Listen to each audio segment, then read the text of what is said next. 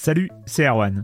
Je me permets ce petit message avant votre podcast pour vous parler du festival Silence on Joue qui aura lieu le 25 mai prochain à la Cité des Sciences et de l'Industrie à Paris. De 10h à 22h, on vous prépare une journée qu'on espère passionnante avec des discussions, des débats au cœur même de la Cité des Sciences et une soirée mémorable dans un grand amphithéâtre. La billetterie est ouverte, le lien est dans la description des derniers épisodes et vous trouverez aussi un lien vers la programmation.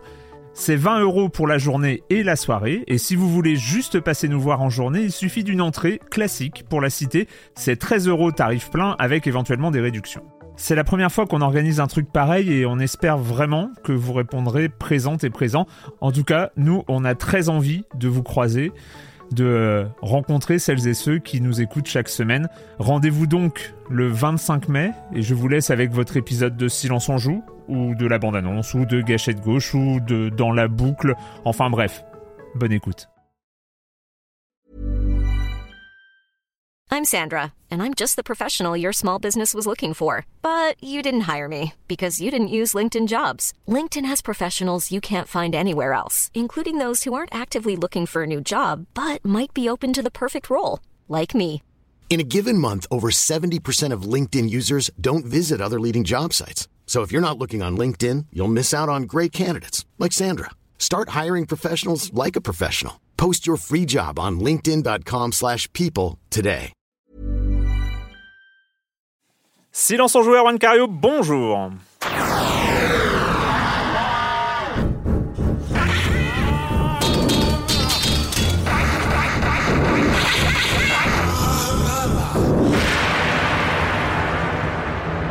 Au programme cette semaine, on va parler de Metro Exodus, de Ape Out, Trials Rising et, et, et le très attendu, le- le- l'incontournable, le, le, Ah, le déjà, le déjà culte, Toe Jam and Ah. Earl back in the Tu groove. commences très fort, euh, mon cher Erwan. Ah, euh, il, faut, il faut au moins ça. Euh, et le reste du programme, vous connaissez la chronique Jeux de société de Jérémy Klitskin, le com des coms, enfin bref, vous êtes habitués, ça fait déjà plus de euh, 12 ans que c'est le cas. Hein 11 ans? 12 ans? Je sais non, plus. ça va faire 12 ans. Ah ouais, ça va faire 12 ans. Non, on vieillit pas trop Ouais, vite, non, pas non trop vite, plus, pas trop vite. Mais je commence en accueillant trois de mes chroniqueurs favoris, Patrick et Lio. Bonjour, Patrick. Bonjour Erwan. Corentin Benoît Gonin des Croissants. Bonjour, Corentin. Bonjour. J'ai oublié de dire euh, Patrick Elio des Croissants. Non. Le crossover. Ah, non, mais, eh, t'as- Crossover, non, mais ouais. t'as fait ta, ta prom. T'as fait ta Ah bah prom. ouais, c'est fait. ouais, cette est, semaine. ouais. Il a fait sa prom chronique. sa première, tout ça. ah là là, t'as- bafouillé ou pas? Il a fait combien de prises? Oh, ça c'est le secret des coulisses. hein. On va pas, on va pas tout dé- dévoiler non plus. On va C'est la dire- fabrication, c'est. On va dire qu'il est très rare quand un chroniqueur, même expérimenté, le fait en une prise. Donc, il y a Merci pas, à toi. Ça veut dire que t'as fait plus? Non, Ah, bah, c'est pas aussi simple que ça. Enfin, on va pas rentrer dans les détails de, de- de fabrique, mais voilà. Et Marius Chapuis de Libération. Bonjour Marius. Salut Erwan. Ça fait plaisir de te revoir ici. Enfin bon, c'est pas comme Oui, si on se vrai. voyait tous les jours, mais euh, bon, bref. Euh, on commence avec, euh, avec toi, Patrick. Oui, eh ben, bah, enfin, voilà, ça fait des, des- des semaines, des mois, des années que, que je vous harcèle avec cette, euh, cette- ce, serpent de mer du- du- de l'industrie de la réalité virtuelle et notamment de l'arrivée potentielle de Nintendo. Et ben c'est fait, ça y est, ça y est, ça a été officialisé euh, ce matin même, donc ce jour d'enregistrement qui sera pour vous quelques jours. En arrière pour ceux Mm, qui nous écoutent. mm. Enfin bref, c'est toujours C'était le jeudi compliqué. 7 mars. Ouais, l'annonce donc de. Enfin, on s'est confirmé, la Switch va accueillir de la réalité virtuelle. Ça y est, c'est officiel, on, on l'a appris ce matin. Euh, ça va s'inscrire dans un cadre bien particulier puisque c'est celui de Nintendo Labo, de ses fabrications en carton euh, physique qui, euh, qui s'enclenchent autour de la console Switch et qui permettent donc de, de construire. On a eu plusieurs, euh, plusieurs appareils, plusieurs euh, comment dire, constructions comme ça Mm. thématiques euh, il y a quelques mois déjà, l'année dernière. Euh, et cette fois, on parle donc d'un casque en car- plutôt type carton, du coup, par définition, euh, qui sera Plutôt du genre avec du carton, quoi. voilà, du genre, genre carton, euh, qui va se donc Qui va rappeler dans, donc dans le, modèle de Google, hein, le, voilà, le, le cardboard, ouais. etc. De, de Google. Alors c'est une bonne nouvelle et, et en même temps, bon, je, je voilà, on, on sent que ça s'inscrit quand même dans un dans, un- dans, dans cette ligne de Nintendo Labo. Je pense que Moi, je m'attendais à autre chose. Je m'attendais à évidemment un casque plus en hardware, quelque chose de plus, plus élaboré. Je pense qu'en fait, hardware, j'imagine. Euh, C'est Nintendo, quoi. euh, Comment ça t'attends bah, un casque en dur et non pas forcément dans cette, euh, dans cette euh, lignée Ah, où tu carton. où t'aurais euh, mis la Switch ah bah, quand même il y avait dedans. des, des protos, enfin pas des protos, des, des rumeurs qui avaient été, on avait vu des choses passer. On sait que la console est quand même limitée en termes de, de capacité Mais Elle est d'affichage. surtout hyper lourde. pour Et en fait, ça va un être une des problématiques justement, oui, de ce, ce- ce confort d'utilisation. Donc, euh, on a donc, ça sort le 12 avril. hein. on resitue un petit peu. Ouais. Ce, ce- ça s'appelle le Toy-Con 4. Parce qu'a priori, c'est le quatrième euh, modèle qui, qui sort. Il s'appelle le kit kit, VR. hein. Il y a plusieurs, euh, plusieurs packs. hein. Il y a un pack de base avec euh, donc le casque et, et un, un canon à utiliser et différents ensuite packs additionnels pour avoir Mhm. des thématiques. euh, J'ai noté éléphant, oiseau. Donc voilà, on est sur quelque chose. Encore une fois, on est sur un produit qui s'adresse aux enfants priori- en premier lieu. C'est-à-dire que comme toujours dans Nintendo Labo, on reste avant tout sur quelque chose de, de facile à prendre en main, Mhm. avec toujours cette, cette notion de, de, voilà, de, de- de- de construction qui est importante, hein, de- de- d'assembler. C'était vraiment le cœur de l'expérience Nintendo Labo. Moi, j'imagine un petit peu. euh, Moi, je, je pense toujours aux Vous voyez pas son, son visage s'illuminer là. Non mais, quand non, j'imagine les réunions chez Nintendo quand le mot réalité virtuelle arrive, tu sais, dans une réunion assez sérieuse chez Nintendo, et les gêne sûrement, parce qu'il y, a- il y a quand même le passif du Ah oui. Virtual Boy, qui est quand Ah même oui. un... Moi j'adore cette console, je vais pas revenir dessus. Le ai- Vietnam flashback de Nintendo. Et Il y, a- il y a ça, je pense qu'il y a des, des moments de gêne un petit peu, parce que c'était un des, a- plus gros Il y a très très longtemps, de- j'ai passé donc une soirée chez Patrick Helio, hein, euh, Euh, et, et il m'a fait essayer, mais c'était il y a très très longtemps. C'était Ah ouais, oh, on va pas compter. une bonne bonne dizaine d'années, hein, mais c'est et, ouais. et- et- et tu m'avais montré ce Virtual Boy que tu, tu as chez toi, et j'ai passé le reste de la soirée malade, donc enfin. Ah bah c'est euh, c'est surprenant, le avec- rouge et le noir, qu'on- une nausée pas possible. J'ai joué à Virtua euh, Tennis, crois, oui, au milieu pas des années Virtua 80. Tennis, années 90 avec une, donc une technologie très, euh, très limitée pour l'époque et une réalité virtuelle de pacotille. Disons les choses, c'était du rouge, du noir, ça marchait pas très bien. C'était un des plus gros échecs de Nintendo, de son histoire en, en console. Et donc voilà, j'imagine qu'il y a- il y, a quand même, quand on aborde la réalité virtuelle chez Nintendo, ce frein, cette Mm. gêne, ce truc. Bon, finalement, il rentre par le Nintendo Labo. Ce qu'on peut dire, c'est que la réalité virtuelle euh, haut de gamme peut rester sereine. Genre les PlayStation VR. Alors, est-ce que le, le mot de sérénité est, un- est le mot le plus approprié pour la réalité virtuelle? Je ne suis pas sûr. Ils avaient C'est un peur, petit peu ils avaient peur, hein, franchement. Euh, En tout cas, ce qui est sûr, c'est qu'après le rouge et le noir, eh ben, ils ont vaincu leur peur, ils sont allés plus haut que ces montagnes de douleur, et ça, ça fait plaisir. Ah oui, alors ça, je, je ne peux que, que, que valider. Alors, bon, voilà, encore une mais fois, t'étais moi. né, Corentin Non, Non, Oh, c'est vrai Je sais pas, c'était quelle année? Bah, 84, Non, 85. alors non. C'est mort. ça. C'est mort, c'est Donc voilà, encore une fois, on, on redit, donc c'est une bonne nouvelle. En même temps, je j'espérais secrètement, moi, des, des choses un peu plus, euh, plus évoluées, quelque chose de plus euh, ambitieux. Après, il faut, faut se rappeler aussi que les précédents kits Nintendo Labo avaient eu euh, des updates. Enfin, certains jeux avaient été updatés, avaient eu des mises à jour pour être compatibles. Je crois le Mario Kart avait eu, été rendu oui, compatible avec. euh, donc pourquoi pas Est-ce qu'on pourrait pas avoir une, je sais pas moi, une mise, je dis n'importe quoi, une mise à jour de Mario Odyssey pour avoir euh, peut-être euh, un point de vue en VR Ça pourrait être Quelle marrant. horreur Mais non, mais tu rigoles. ça pourrait être rigolo d'avoir des, des options comme ça. euh. Enfin, Ah non, non, il, je- il faut, il faut quand même que d'un coup, la Switch soit capable d'afficher deux Mario Odyssey en même temps. hein. C'est mort. On va voir, on va voir la C'est-à-dire l'écran euh, coupé en deux. À la limite Mario Kart, parce que tu peux, tu peux, tu peux splitter l'écran en deux hein, dans, dans Oui, Mario Kart. absolument, tu Mais effectivement, mais là on n'a pas vu hein, les captures de, ces jeux-là, mais je pense effectivement que ça va être très très basique. Et il faut justement pour caler avec Ou le, alors le- un les Zelda Breath to the. Wild. euh, Mais déjà que le jeu rame sa mère Qu'est-ce que tu veux faire Si tu commences à afficher, non, Enfin, ça, ça va, il être rame pas sa mère. mais- Non, ça peut être une, Ça quoi. ça pourrait être une mini section dans un jeu existant qui aurait, je sais pas moi, une question de point de vue, Non, mais balader non, mais il a pas tort, le Mario très- Kart. Le Mario Kart, c'est vrai qu'il tourne déjà deux fois en multi euh, local et à 60 FPS en plus. Encore euh, une fois, attention. Alors, je sais que Nintendo tra- travaille très bien ses matériaux de carton. On en avait Mm, parlé mm, euh, avec toi, Erwan, quand tu avais fait la prise en main avec ton fils, etc. C'est très bien fichu. Après, attention, parce que là, on va manipuler a priori la Switch dans tous les sens en, en jouant. Euh, je pense que la Switch, la connaissant, c'est quand même pas une machine qui supporte beaucoup de chutes euh, sur le sol. Je pense qu'il va faire, faire très attention dans la manipulation. Surtout que ça pense- s'adresse à des enfants qui font pas C'est ça. forcément. Et en plus, en, en- en plus, euh, ça pose aussi la question de la réalité virtuelle qui not- not- normalement est déconseillée en dessous de 10-12 ans. Je crois c'est Ouais. l'âge normalement d'entrée sur la réalité virtuelle. C'était, euh, c'était, ma- c'est- c'était mon interrogation. Et la deuxième 10-12 ans, interrogation, j'en ouais. ai parlé tout à l'heure, c'est que la Switch pèse Ouais. très lourd. Et sur le pour, nez- pour mettre un, un- sur un casque, ça fait très lourd sur un casque. hein. Il Ça faut- va être assez. Euh, on la tient, je pense qu'on va la tenir aussi. Ah non, mais on la tient qu'on voit, on tout le tient temps. les, Ah on la tient systématiquement. avec les Ah, gâchettes sur- enclenchées, les Joy-Con enclenchés, et on va la tenir ça comme ça. va donc, euh, être chelou. Ça va oui, être chelou. oui, mais Nintendo là-bas aussi, on trouvait ça chelou. C'était euh, bizarre. Après, bon, euh, Non, mais ça, ça reste bon, ça euh, sera pas- de l'expérience. Ce sera pas la révolution VR. Encourageons-les à aller dans ce, dans ce type d'expérience. Moi, je, je les suis euh, à fond.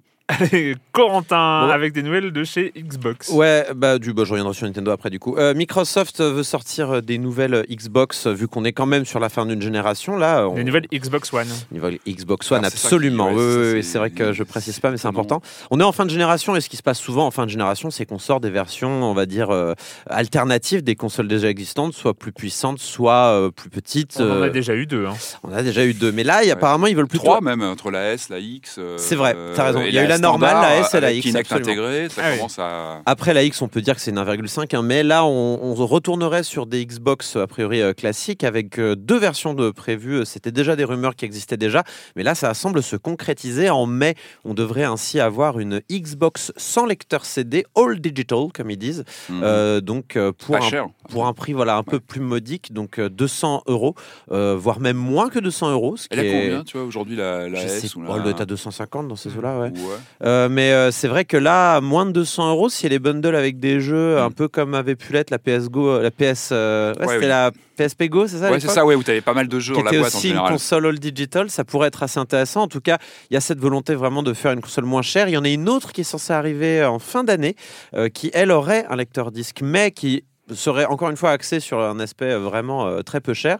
Donc, euh, de quoi jouer à la, X- à la Xbox? Pas trop cher pour ceux qui l'auraient pas encore. Bon, il faut voir si c'est encore intéressant, mais pour ceux qui auraient raté cette gêne, qui ont envie de faire des jeux, qui n'ont pas eu l'occasion, pourquoi pas? Quant aux nouvelles, hein, Patrick, je sais que tu es très impatient des nouvelles générations, mais ce sera pas avant 2020. Ce en- qui est marrant, c'est que quand même, cette version sans disque, on revient à l'idée de la Xbox One de départ. sûr, Et puis c'est une façon de tester aussi les, les os pour Tu m'ôtes les mots de la peut-être bouche? les annonces de plus tard. Tu m'ôtes les mots de la bouche, même si la- la- la- l'idée de la première Xbox, c'était d'avoir des CD que tu mets et qui étaient invalidés Oui. ensuite Ouais, par la Xbox. ça. Ça, c'est un- pareil, c'est un, ser- un serpent de mer qui tourne depuis longtemps, mais, euh, mais, mais complètement. Finalement, enfin, ça revient à l'idée que c'est le Game Pass qui va devenir le centre. Et là, par exemple, sur ces machines euh, euh, sans disque, euh, le, le Game Pass, alors le Game Pass c'est de l'abonnement ou euh, juste du, du dématérialisé euh, standard. mais hein. le Game Pass ça- va ça devenir, à mon avis, central. Et c'est vraiment, Bah, ça va être Game- une boîte d'entrée au Game Pass. euh, pas Le Game Pass d'ailleurs qui a été annoncé euh, sur une Switch, hein, Ouais. qui, donc on va voir Enfin, euh, qui, qui va être. euh, Enfin, c'est que, une. Cuphead est- Oui, ça. Écoute, ah, source concordante, on va dire On va dire, voilà. Même grosse, Microsoft fait des clins d'œil appuyés, quoi. Donc Ouais. euh, voilà.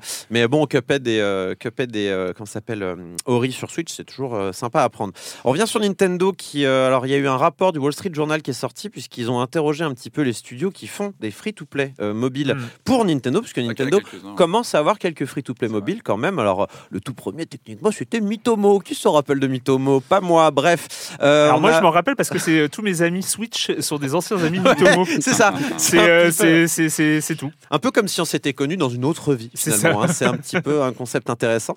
Mais non, mais à l'heure actuelle, les jeux mobiles de Nintendo, on va dire, euh, qui fonctionnent, bah, ils sont trois. Euh, Il y a Fire Emblem Heroes, qu'on a, on a, dont on a Mm, déjà mm, parlé mm, dans Silence on joue. Il y a Animal Crossing Pocket Camp. Et il y a un jeu qui n'est pas sorti par chez nous, mais qui marche au Japon, qui s'appelle Dragalia Lost. Et il se trouve que le euh, studio qui s'occupe de Dragalia Lost, euh, qui est Cyber Agents Inc., euh, ils ont parlé au Wall Street Journal et ils ont dit Oh, vous savez, si ça ne tenait qu'à nous, et là je prends mon accent du Sud, puisque c'est un personnage tiers, je rappelle, c'est toujours comme ça que ça marche. Euh, On l'a intégré, hein, tu sais, maintenant. Mais c'est intégré, ça ne me c'est dans la, surprend même c'est plus. dans la diégèse c'est dans la diégèse. Non, de- ça m'inquiéterait si, euh, Non, non, non, non, non, je refuse. C'est pas. Non, non, je, je n'intègre pas ça dans le. Dans le C'est lore, comme la langue française, c'est l'usage qui Non, Dans le lore.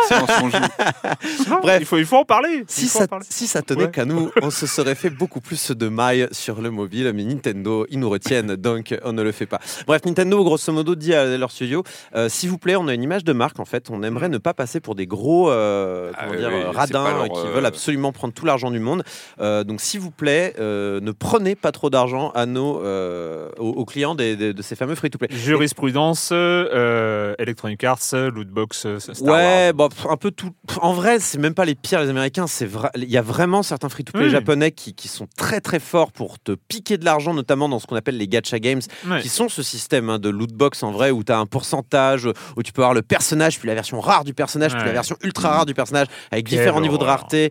Euh, tout ça, c'est bon. Voilà. Et donc, je pense que Nintendo, évidemment, a il y, a- il y a un public pour ça, surtout au Japon. Et donc Nintendo s'est un peu senti obligé d'y aller, euh, mais euh, n'est pas très très chaud quand même sur ce principe-là. D'ailleurs, Mi- Miyamoto l'a toujours, euh, l'a toujours dit sur, dans ses interviews, c'est que il trouve ce système un peu dégoûtant et que je pense c'est pour ça que le Super Mario Run, qui a connu un petit échec malgré quand même, n'a pas été sur ce modèle-là. Mm, C'était mm, un mm, jeu mm, qu'on mm. débloquait une fois en payé. Bref, ce qui est, ce qui est, c'est plutôt un discours qui est un peu à contre-courant de tout ce qu'on entend en ce moment et c'est plutôt cool.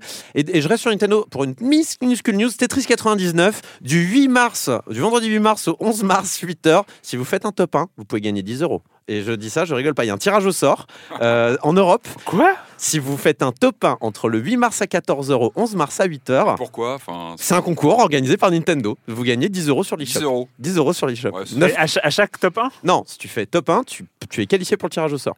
Peu Genre, il y a bizarre, 10 non euros à gagner dans toute l'Europe. Dans toute l'Europe C'est et, aux- et aux, génial. et aux États-Unis. Ah ouais. Attention parce qu'aux États-Unis, il y a un concours juste- dollars. c'est- genre, c'est- genre Epic qui annonce un prix à 3 millions euh, pour, euh, pour Fortnite bizarre, et, et Tetris Je trouve 99. ça. On fait la même, mais 10 euros. Je quoi. trouve ça génial parce que Nintendo, tu vois, t'as tous les éditeurs qui font Moi, je vais balancer mon gros Battle Royale avec des énormes moyens.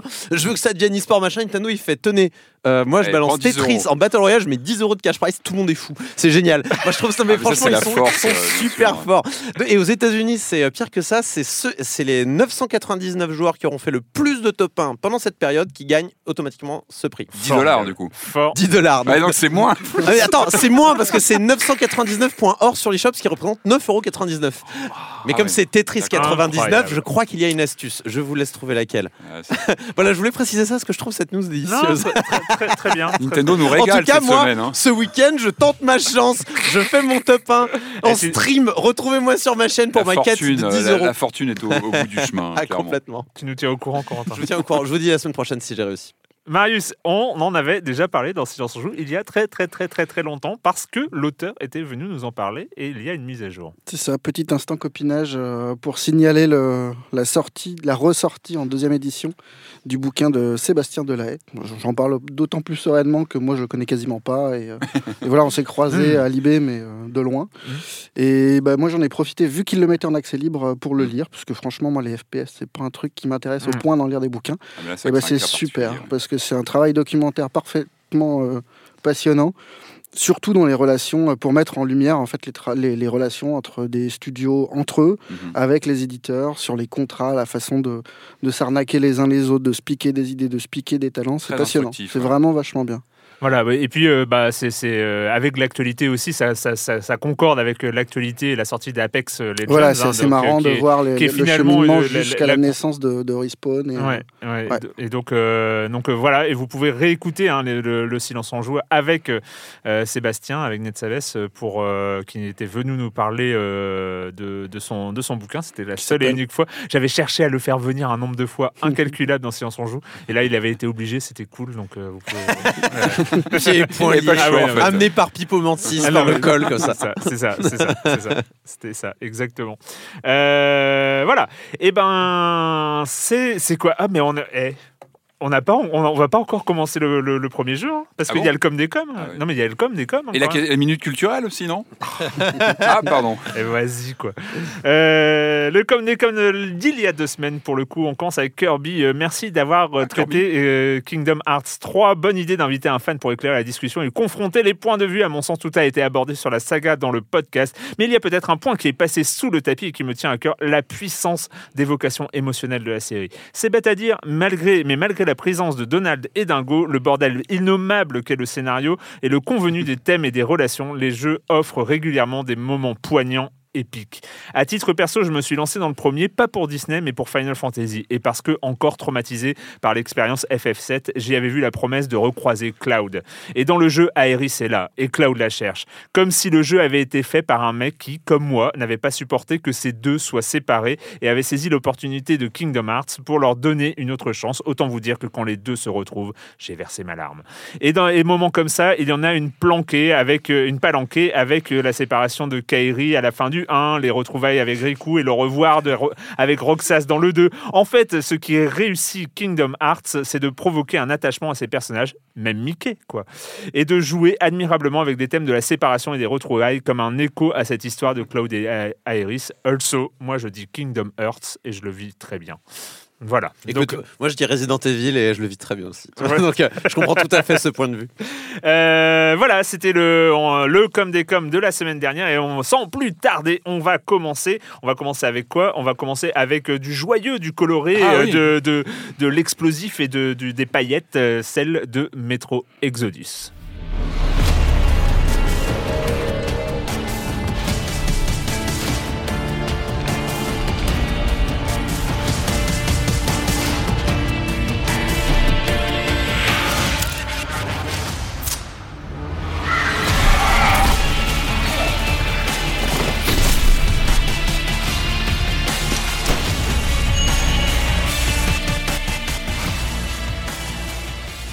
Donc euh, Metro Exodus, troisième, euh, troisième opus de la série Metro, euh, Metro qui est donc euh, une- inspiré par le roman de Dmitri Gloukovski, Metro romans. 2035.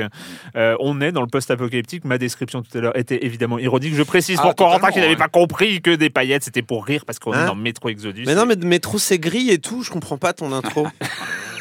non mais c'est vrai. hein. Alors auteur, c'est important, auteur qui est investi dans le développement, c'est important. Ouais. Il fait partie aussi Ouais. de la, voilà, de- de- du projet du jeu, c'est-à-dire qu'il suit tout ça de près, il collabore, c'est important de le souligner, c'est pas toujours le cas. Donc, Et euh, qui, euh, qui est Metro parti, Exodus, euh, alors je vais te laisser parler du jeu, Patrick, parce que tu y as joué, mais euh, qui avait fait l'actualité, on le rappelle, en euh, se Ah barrant de Epic. Steam. Ah oui, c'est vrai et, que ça- et être ouais. le premier gros blockbuster un peu en exclu euh, Epic Games pour PC, euh, sachant qu'il est aussi jouable sur Xbox One et PS4. Ouais. Ouais, donc, euh, donc jeu, euh, alors jeu joyeux comme tu le dis. Alors c'est ça qu'il y a une ambiance très particulière. On rappelle un petit peu le background. On est 25 ans après une, un conflit nucléaire global. Euh, les, les- les premiers jeux se passaient dans des métros où euh, les, les- comment dire les euh, les, les habitants de Moscou s'étaient réfugiés pour survivre. C'était bien claustro. hein. C'était claustro à, Ouais. à fond et surtout on découvrait toute une bah, déjà des conflits entre entre groupes et aussi des créatures mutantes assez Mhm, assez mhm, flippantes et c'est vraiment une série de jeux qui s'est euh, bah, les deux premiers se sont vraiment définis là-dessus sur effectivement ce côté claustro sur toute une mythologie c'est vrai qu'on a aussi un background de, de roman donc qui fait qu'on a aussi on a un, un lore important c'est-à-dire qu'on a vraiment un univers assez euh, assez marqué avec une, une personnalité forte euh, et, et donc ce, ce troisième opus, donc développé par euh, 4A Games, c'est un studio ukrainien. C'est- ce sont les gens qui avaient, qui avaient travaillé sur les, sur les deux, les deux, les deux derniers, les deux premiers, pardon, euh, qui là ont travaillé, je crois, 3-4 ans sur celui-là. C'était un gros morceau. Je me rappelle les premières images, on les avait vues, je crois, à l'E3 chez Microsoft, qui avait dévoilé les premières images, euh, qui étaient assez. Le 3 euh, 2017, non euh, Un truc comme ça bien possible. Ouais. hein. C'est- Je n'ai plus la date, mais je me rappelle encore de ces premières images où on voyait un perso sortir à l'extérieur parce que c'était ça aussi le- la promesse de- d'Exodus. Bah, dans le 2, on sortait Et déjà un c'était- peu à mais l'extérieur. c'était de Mais il faisait partir. C'était de partir comme ça, et c'est le, bah, le thème de, de, de, de- de ce titre. Mm. hein, c'est de, de- de cette fuite comme ça dans un, dans un, dans un, dans un train. Et, euh, et donc on a, on a ce jeu qui se construit un petit peu différent, différemment, c'est-à-dire qu'on est toujours dans cet environnement super stressant, super sombre, de post-apocalyptique, euh, assez, euh, assez, assez flippant. Et on, on va avoir ce, ce fil rouge du train comme ça qui va nous, nous emmener comme ça. Dans, on part vers l'est du, du- du pays, euh, pays ravagé, hein, qui, est- Mm. qui est dans un état euh, lamentable et, et vraiment, euh, vraiment dangereux parce qu'à chaque encablure, on, on rencontre ou des personnages agressifs ou des, ou des créatures mutantes pas forcément très accommodantes. Et puis on va, on va avoir une succession comme ça de, de mondes un petit peu plus ouverts qu'auparavant. Enfin, c'est vraiment une des, des promesses aussi de ce titre, c'est d'avoir des sortes de de plateaux comme ça où on va avoir comme des niveaux euh, semi-ouverts où on va euh, pouvoir un petit peu explorer. Très franchement, moi je suis euh, assez- tellement en flip dans le jeu et en stress. Et le jeu te stresse en fait. C'est un jeu qui tu, tu te met dans une situation de stress continu et je pense qui fait que je pense qu'on va avoir un, un fil rouge. hein. On, va un fi- on va avoir un fil rouge dans cette émission. Ah ouais sur le- ah ouais, ouais, sur, avec Tom Jam and Earl, je suis pas sûr. Bon, je vais essayer de raccorder les, les- les wagons. T'as stressé sur La, iPad loco- la On va en locomotive, parler. La locomotive, les wagons, tout ça, on va essayer de, de raccorder. Euh, donc voilà, donc on est vraiment sur euh, sur cette thématique avec euh, encore une fois cette découverte d'un bah, voilà de tout un, un monde assez assez angoissant. C'est un jeu où, où tu, tu, euh, où tu te sens engoncé, c'est même physique. Moi, en jouant, je, et tu le sens, enfin, depuis le premier, on a cette vision subjective Mm, qui mm, t'étouffe. mm. C'est-à-dire que la plupart du temps à te foutre le casque parce qu'on est dans un monde radioactif la plupart du temps. C'est-à-dire que le fait même de respirer est un, est un combat. Enfin, tu sens que tu, tu, tu, tu, tiens sur pas grand-chose. Donc, tu es tout le temps à gérer tes, tes réserves d'oxygène, de, etc. Et, et le jeu, euh, et là, sur celui-ci, c'est, pour moi, c'est encore plus présent que sur les, les précédents. Je le ressens encore plus, en tout cas. C'est cette vue subjective t'emprisonne dans une, ça, dans une, une- comment dire, une expérience vraiment viscérale. C'est-à-dire que tu, tu vis vraiment ces- cette exploration des niveaux euh, euh, en vue subjective. Avec ce- et ça, c'est vraiment une particularité de cette saga, c'est ce, ce, ce côté vraiment immersion où tu nettoies ton, tu nettoies ton casque, tu es tout le temps en train de gérer tes, tes- tes ressources et tu es C'est un- engoncé, tu te C'est un sens... peu l'antithèse de Doom. Ah, c'est l'antithèse totale du dernier Doom qui était virevoltant dans tous les sens, qui était euh, du fun euh, total, euh, etc. Et là, tu te sens engoncé. Je trouve que même la physique du perso Mm. est assez lourde et ça contribue aussi à cette sensation d'être enfermé dans cette vue subjective euh, avec bon une, une expérience qui malgré tout reste quand même très linéaire. C'est que tu es quand même sur des rails, sans jeu de Mm. mots avec cette histoire de train, mais tu es quand même dans un dans quelque chose de très écrit, de très scénarisé. Et finalement, c'est un peu old school. C'est-à-dire qu'on a on a quelque chose de de ces FPS un peu à l'ancienne, tu sais, où tu avais quelque chose de- d'assez écrit, où tu avançais comme ça. euh, euh, J'ai un- l'impression juste, euh, enfin, ce qui, enfin, dans, dans ce que tu décris, je vois très bien le jeu, mais j'ai du mal à voir ce qui peut me donner envie d'y jouer. Parce que Alors en déjà, bah, c'est la réalisation. La réalisation est, enfin, pour moi, c'est un des plus beaux jeux du genre en ce moment. Enfin, je trouve que. Alors moi, pour tout vous dire, j'y joue sur une PS4 euh, Day One, donc il y a maintenant 5 ans. Euh, elle souffle énormément pendant le jeu. Et en fait, moi, en y jouant, j'y pensais, je me suis dit, c'est peut-être vraiment un de ces jeux qui est calibré pour la X ou la Pro. Enfin, ça se sent. Hmm. On sent que la machine euh, standard a, a quand même du mal. Moi, j'ai j'ai eu des lags, j'ai eu des, des choses où, en général, je me, tu vois, je m'accroche pas là-dessus. Je joue et c'est. Là, j'ai senti vraiment que la machine avait du mal à suivre. Et je pense que quand tu vois la qualité graphique du jeu, il est poussé très très loin. Je pense vraiment qu'il est calibré pour, euh, pour, voilà, Ouais. pour la génération. Justement, c'est 1.5.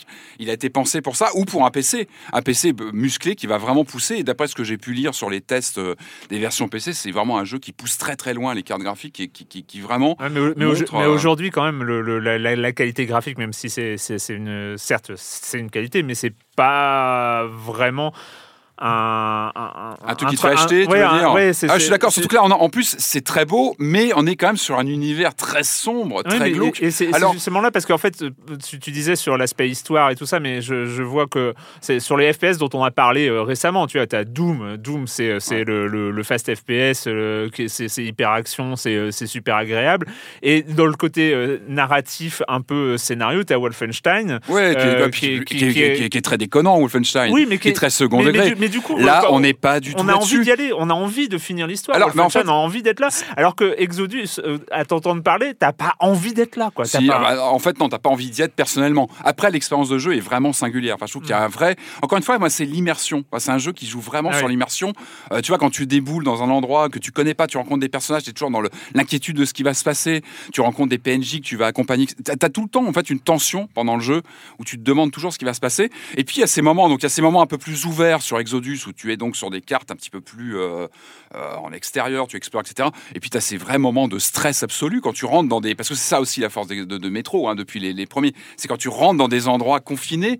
Et là, tu retrouves vraiment ce stress d'être dans le, dans le noir. Le jeu gère pas mal les, les effets de lumière et de stress avec des, des, des, des endroits que tu, tu as une visibilité assez, assez réduite. Donc c'est vraiment, c'est un trip très particulier. C'est qu'il faut, il faut accrocher à la proposition qui est, c'est vrai, qui est pas forcément très funky aujourd'hui, qui est pas, qui est pas forcément dans l'air du temps. C'est pour ça que je parle d'un, d'un Non, jeu- mais ça peut faire, ça peut faire du bien school. aussi. Pardon Enfin, ça peut faire du bien d'avoir une DA un peu sombre, un peu. Ah bah, Enfin, quand tu là, cherches du FPS et que t'en as marre de Ah bah oui, d'avoir des de couleurs tes- euh, flashy. De... ta carte avec tes, tes trucs euh, déjà pré- préétablis euh, où tu connais. Des... Là, non, t'es vraiment sur quelque chose où. Tu veux euh, dire quand tu as envie de revenir au bon marron-gris euh, des, des années Mais non, mais 2010, euh, c'est ça? Non, moi, ça me- honnêtement, euh, ça me tente plus qu'Apex, quoi. Ah ouais je- Bah, En tout cas, Ah, en tout Ouais, cas, bah, bah, Il y, a- il y aussi, euh, dans- dans- alors c'est assez marrant parce que c'est l'antithèse d'un jeu dont on va parler euh, très prochainement et qui est sorti euh, il y a quelques jours, qui est euh, Far Cry New Ah oui, Dawn. ah bah complètement. Et c'est assez marrant parce ah bah, que le, le choix de Far Cry New Dawn, c'est post-apocalyptique, mais la nature a repris ses droits. Donc en fait, on est, on est dans la jungle, il y a des fleurs, il y a des, euh, des, des choses comme ça. Et donc c'est vrai qu'il y a, il y, a, il y a comme ça un, un choix assez... euh, parce qu'on a vécu quand même pendant deux décennies avec des FPS euh, marron-gris quand même. hein. C'est, euh, on a ouais, mis mais du tu temps à peux s'en pas retirer. sortir. hein. Moi, j'ai pas touché à ce, ce métro-là, mais tu peux pas le retirer. Qui a quand même un truc de DA qui est assez distinguant. Oui, oui, bien et sûr, tu bien sûr. t'accroches ou Ouais, t'accroches pas, mais. Et puis, euh, les, les- les- tu vois, même les- le level design, les décors, les ambiances, t'as- On est- t'as on même, dans, la- même dans le, dans, tu vois, dans la construction des niveaux, tu as une vraie patte. Tu as, Mm. vraiment quelque chose de. C'est dans la lignée de Stalker en fait. En fait, j'ai- noté d'ailleurs qu'une partie de- des, développeurs ont bossé sur Stalker. Ouais. Donc, tu as aussi une filiation, a priori, entre les deux qui paraît, euh, qui, te, bah, qui te saute au visage quand, quand, quand- quand tu joues. Moi, ce qui m'ennuie plus, alors, encore une fois, moi, le, le- le côté immersif, j'ai pas encore fini le jeu, il est assez long, hein, je suis à quelques heures de jeu, mais j'ai- pas encore terminé. Moi, c'est vraiment l'immersion, je trouve ça fabuleux, tu as, un vrai stress, tu as une gestion de tes, tu vois, de, de- de- de tes déplacements, etc., qui fait que vraiment, c'est très singulier, c'est une proposition très singulière.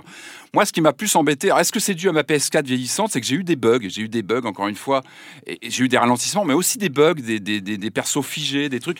Ça m'arrive, ça arrive souvent dans les jeux. Le problème, je c'est pense quand pas tu- que ça vienne de la PS4. Je pense pas non plus. J'ai vu assez de compilations de bugs de métro. euh, tu les as vus sur le dernier là, sur ça? Ah, J'en ai vu, j'ai vu des mecs qui marchent dans le Eh ciel. ben, j'ai c'est vu des- Et voilà. eus. Et en général, Ça, je râle pas. Encore une fois, encore une fois, on en voit sous, ça arrive régulièrement. Le truc, c'est que là, tu es sur un jeu tellement, tellement euh, maladif dans son ambiance, qui est, très, qui est tellement pointilleux sur ce qu'il veut, tu vas dérouler Mm. dans son atmosphère, dans ses personnages. Que là, ça te, ça te sort complètement du truc. Comme rarement ça m'a sorti. C'est-à-dire qu'un bug d'un perso qui, qui marche sur un mur, un bug qui a un pied, euh, tu vois, qui a un pied qui qui Bon, c'est pas grave, mais. Il y a des bugs quand même très marrants. Il y a ces cinématiques où la- le personnage a sa mitraillette qui tire tout le temps. Et du coup, même quand il arrange dans son dos, ça tire et le mec il t'explique des trucs. Ah, c'est dommage. Après, c'est très drôle. euh, euh, on- non, mais encore une fois, le, le scope du jeu, tu sens que c'est un jeu qui est très ambitieux, qui avait vraiment envie d'envoyer. Et encore une fois, bon, ce sont pas des, des, des bugs bloquants très méchants. Il y a Non, bien pire en ce moment. Sur ce type de jeu-là, en plus, c'est. Ça passe. Bon, ce qu'il y a, c'est que ça te saute un peu au visage quand tu es dans, un- dans une telle immersion. Encore une fois, tu es, vraiment du- presque dans, du- dans du roleplay quand tu joues. Tu es vraiment dans un truc très angoissant. Moi, je l'ai vu, même physiquement, quand je jouais. Je serrais ma manette, euh, tu vois, dans, dans ces sections un peu de donjons, euh, dans, les caves. Mais tu- je serrais ma manette et je respirais pas bien. Tu vois, c'est physique.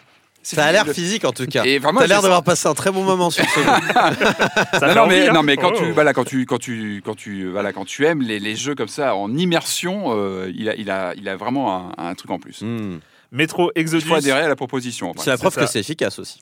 PC, Xbox One et PS4. Ah, et vous avez vu la jaquette euh, quand vous, Une fois que vous le voyez, vous pouvez plus le, le- plus le voir. Euh, le- les rails sont trop écartés, du coup, on Ah dirait oui, que le ça, personnage oui, j'ai il vu, fait ouais. 1 mètre ou euh, Ouais, il y a un 50 problème de- centimètres. C'est très rigolo. Regardez sur internet, les rails sont trop écartés, du coup, le personnage est tout petit. Et ça c'est la jaquette, euh, c'est la jaquette, chelou. c'est comme la jaquette de GoldenEye. Ouais, ou alors. flingue, là, Enfin, ça, c'est toutes les flingue, 4 euh. par 3 dans le métro, c'est ça. À chaque fois, je rigole tout seul dans le métro en regardant le personnage. voilà. Euh, c'est le moment d'accueillir Jérémy Kletskin et la chronique jeux de société. Salut Jérémy. Salut Erwan Il y a quelques jours s'est déroulé dans la grande salle du Palais des Festivals de Cannes la remise du prix de l'As d'or du jeu de l'année 2019. On en avait déjà parlé ici, ça n'a étonné personne, The Mind a été primé dans la catégorie reine des jeux tout publics. Parmi les trois autres nominés de cette catégorie, on pouvait trouver euh, L'île au trésor que je vous avais chroniqué il y a quelques semaines et aussi Shadows Amsterdam, le jeu qui va nous intéresser aujourd'hui. Mélangez un bol de codename, fouettez en versant peu à peu un filet de Dixit, le jeu épaissira pour donner Shadows of Amsterdam. D'habitude, quand on mélange les bonnes idées comme ça, ça donne pas grand chose, mais là, ils s'en sont plutôt bien sortis. Parlons du jeu lui-même. On divise les joueurs en deux équipes. Dans chaque équipe, il y aura un leader, les autres seront les détectives. Et puis, on va composer la carte d'une ville au centre de la table à l'aide d'une quarantaine d'illustrations en forme d'hexagone. Chacune d'entre elles représente une scène de rue ou une scène d'intérieur. On y voit des personnages animaux comme ça qui s'affairent. Alors, il y a vraiment de tout, hein. Des euh, policiers qui font la circulation, euh, une famille qui fait du bowling, euh, une femme en robe de soirée qui sort d'une voiture et qui rentre dans ce qui semble être un hôtel. Enfin voilà, une multitude de petites scènes. Les deux leaders vont recevoir un paravent derrière lequel on va pouvoir mettre une carte en forme de mini-map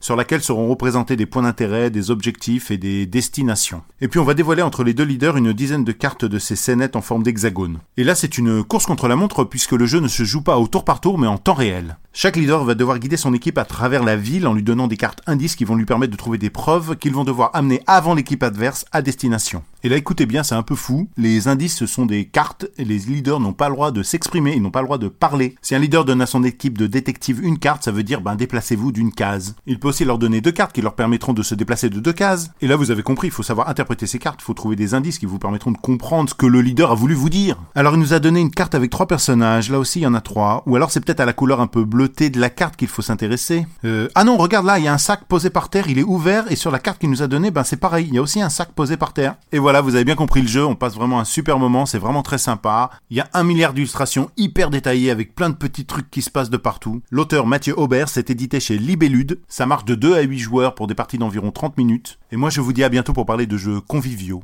Est-ce qu'on peut dire d'un jeu vidéo que c'est convivial? Hmm, Je pense pas vraiment, hein. Hmm Ça reste rare. Bye bye. Ça restera. Il mais va, ça il, va, arrive. il va se calmer. Je te prends un Mario Kart, tu vois, c'est pas convivial.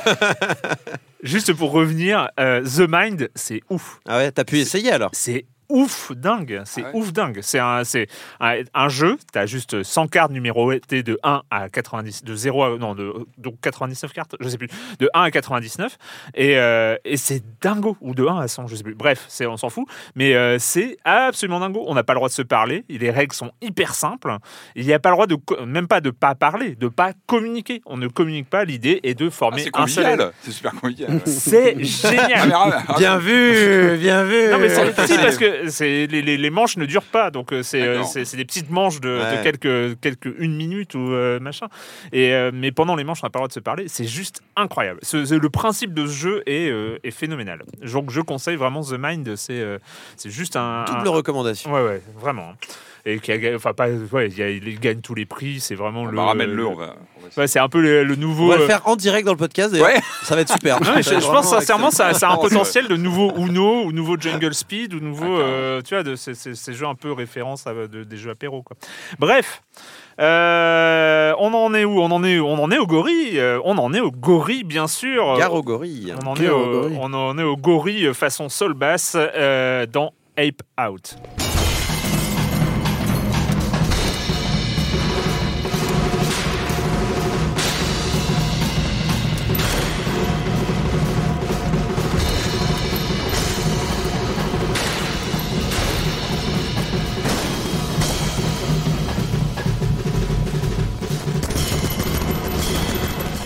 Gabe Kudzilo. Yes. Gabe Kudzilo. Il avait fait un petit jeu qui s'appelait Fold avant ça, mais il était, il a pas. C'est un peu son premier vrai gros jeu là. hein. C'est un peu son premier vrai gros jeu. Euh, Ape Out, euh, le Mais gorille. aussi Bennett Foddy, il faut le dire, que vous connaissez sûrement de Getting Over It with Bennett Foddy. Et c'était Monsieur Quant. Euh, tu sais, euh, le, le- le truc. Euh, Quamp Quap. Quap, Quap, voilà, Quant, c'est le Quap. moteur de recherche. Euh, Quap qui. Ah, c'est le monsieur quoi c'est Monsieur Quap Bennett Foddy. C'est dingue parce que je voulais parler de quoi, mais pour le jeu d'après. Ah, d'accord, bah c'est voilà. fou ça, c'est c'est dingue, c'est dingue. Et, euh, et Matt Bosch À la musique. à, à la, à la- à la musique. Euh, ben on va commencer avec, on- mais on va parce que je sais que tu vas prendre la parole après euh, Corentin, mais on va commencer avec toi Marius. Avec ce Ape Out, tu, je me souviens encore de ce message que tu m'as envoyé sur Gchat. C'est joue à Ape Out. Ok. Ok. bah ouais, parce qu'il n'y a, y a, y a pas grand chose à en dire, il n'y a pas de scénario. Ouais. Et ça, c'est super, ça fait du bien. On va pas enrober avec une histoire à la con. On va pas mettre des gros dialogues idiots, ça ne sert à rien. Ah, t'as une que- pardon, excuse-moi. Ape Out, c'est quoi? C'est un geste. C'est t'es un gorille qui est quand même pas rien dans l'imaginaire collectif. C'est Mm. King Kong, c'est Donkey Kong chez Kong, nous. hein. C'est un méchant, c'est un truc qui fait peur. Et ben là, c'est le gorille qui est terrifié. Et tout le jeu, c'est une fuite, Mm. une course éperdue où tu dois te barrer du niveau avec euh, peu de chances de survie. Et deux gestes à effectuer si tu le veux, mais c'est pas obligatoire. C'est attraper des types et les jeter contre des murs pour les exploser. Ou les jeter directement contre les murs. Voilà. C'est, tu peux directement euh, les Mhm. exploser. Alors ouais, forcément, Hotline Miami est pas loin Non. parce qu'il y a cette vue de dessus, parce qu'il y a cette euh, brutalité totale, parce qu'il y a le son aussi. Hotline Miami, c'était Ouais. quand même une BO de taré Mm. qui contribuait vachement à l'ambiance. Et là, Ape Out, tout tient aussi euh, à cette musique générée euh, procéduralement qui, est qui consiste uniquement en solo de batterie. Avec cette petite surcouche géniale de faire de chaque geste, donc chaque meurtre, un son aussi. Qui Ouais, fait que tu super, génères euh, toi aussi ta musique en, en rajoutant des coups de cymbales, en rajoutant Super des, apaisant, quoi. des- des trompettes. Ça n'est absolument pas apaisant. Mais c'est ultra trippant. Enfin, ouais. C'est un. Alors, une fois qu'on a fait, une fois qu'on a dit le nom Hotline Miami, on s'en éloigne parce que c'est pas Hotline Miami. C'est le contraire de. Enfin, le contraire, non, mais. euh, mais l'intention est complètement Mm. opposée en fait. Hotline Miami, on était dans la planification à outrance. Dans la, enfin, il fallait apprendre les, les mouvements et faire un geste parfait. Mm. Là, tout est procédural, donc il y a ça les niveaux, en fait. Voilà, les la, la disposition des personnages aussi. Et du coup, le, le- et, tout le but, c'est de fuir. On est dans, dans un geste qui est complètement différent, qui est euh, l'évitement et le- l'aléatoire, le, trouver des, des stratégies pour éviter les mecs. Hmm. Et il n'y a pas de planification comme, euh, comme on pouvait l'imaginer. Et la vue est assez géniale d'ailleurs, cette Ouais. façon de Alors, il faut parler de d'à la, la vue, fois être assez loin pour euh, avoir euh, une idée de ce qu'on fait et de, de comment se repérer, mais suffisamment serré pour avoir une, une, euh, être surpris à chaque tournant, en fait, Mm. D'être terrifié à chaque tournant, de tomber sur des mecs, de changer de stratégie, de changer d'angle, de partir dans tous les sens. Et, En fait, la vue est particulière parce que les murs ne s'arrêtent pas. C'est-à-dire que dans un Hotline Miami, on a vraiment une vue du dessus parfaite Mm. où on, du coup on voit vraiment euh, tout, le, tout, le, le- tout ce que l'écran permet de voir. Là, comme les murs en fait montent à l'infini, euh, ben C'est c'est euh, comme si tu avais à peu près 14 mètres de- d'auteur sous plafond hein, dans, Oui, dans voilà, le, dans- dans- lieu, dans le lieu où se- s'enfuit le gorille, avec des couloirs assez petits. Mm. Et donc, en fait, on a, on a comme ça, euh, on voit bien, Mm. sauf que c'est limité par les murs. En fait, En fait, on, on peut. Je, je pense que ça doit être mathématiquement bon, mais je crois qu'on voit ce que le gorille voit alors qu'on a une vue du dessus. C'est assez étonnant. C'est-à-dire que s'il y a un pilier, le pilier va vous boucher euh, ce qu'il y a derrière le pilier.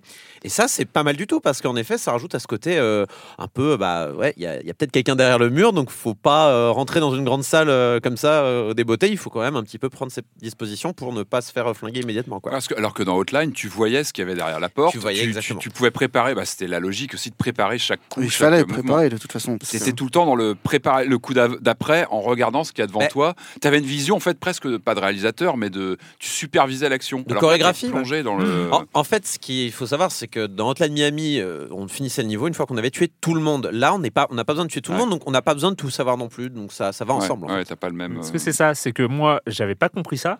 Et j'ai passé un temps infini au niveau 2 ou 3, je sais plus, parce que à essayer de buter tout le monde avant de finir le niveau. Et, j'ai- et- et je mourrais. Bah Ah oui, bah oui, oui. je mourrais. C'est- idiot, mais euh, c'est je, je mourrais et je n'arrivais pas à finir ce niveau jusqu'au moment où j'ai compris que ben non, non, non, non, le but c'est de sortir du niveau. Tu as été conditionné par Hotline. bah oui, oui, non, Voilà. j'étais vraiment. euh, Et donc, euh, ça se passe comment le, le- le- le- les dé- débuts, la prise en main? Enfin, en fait, c'est super rapide, non?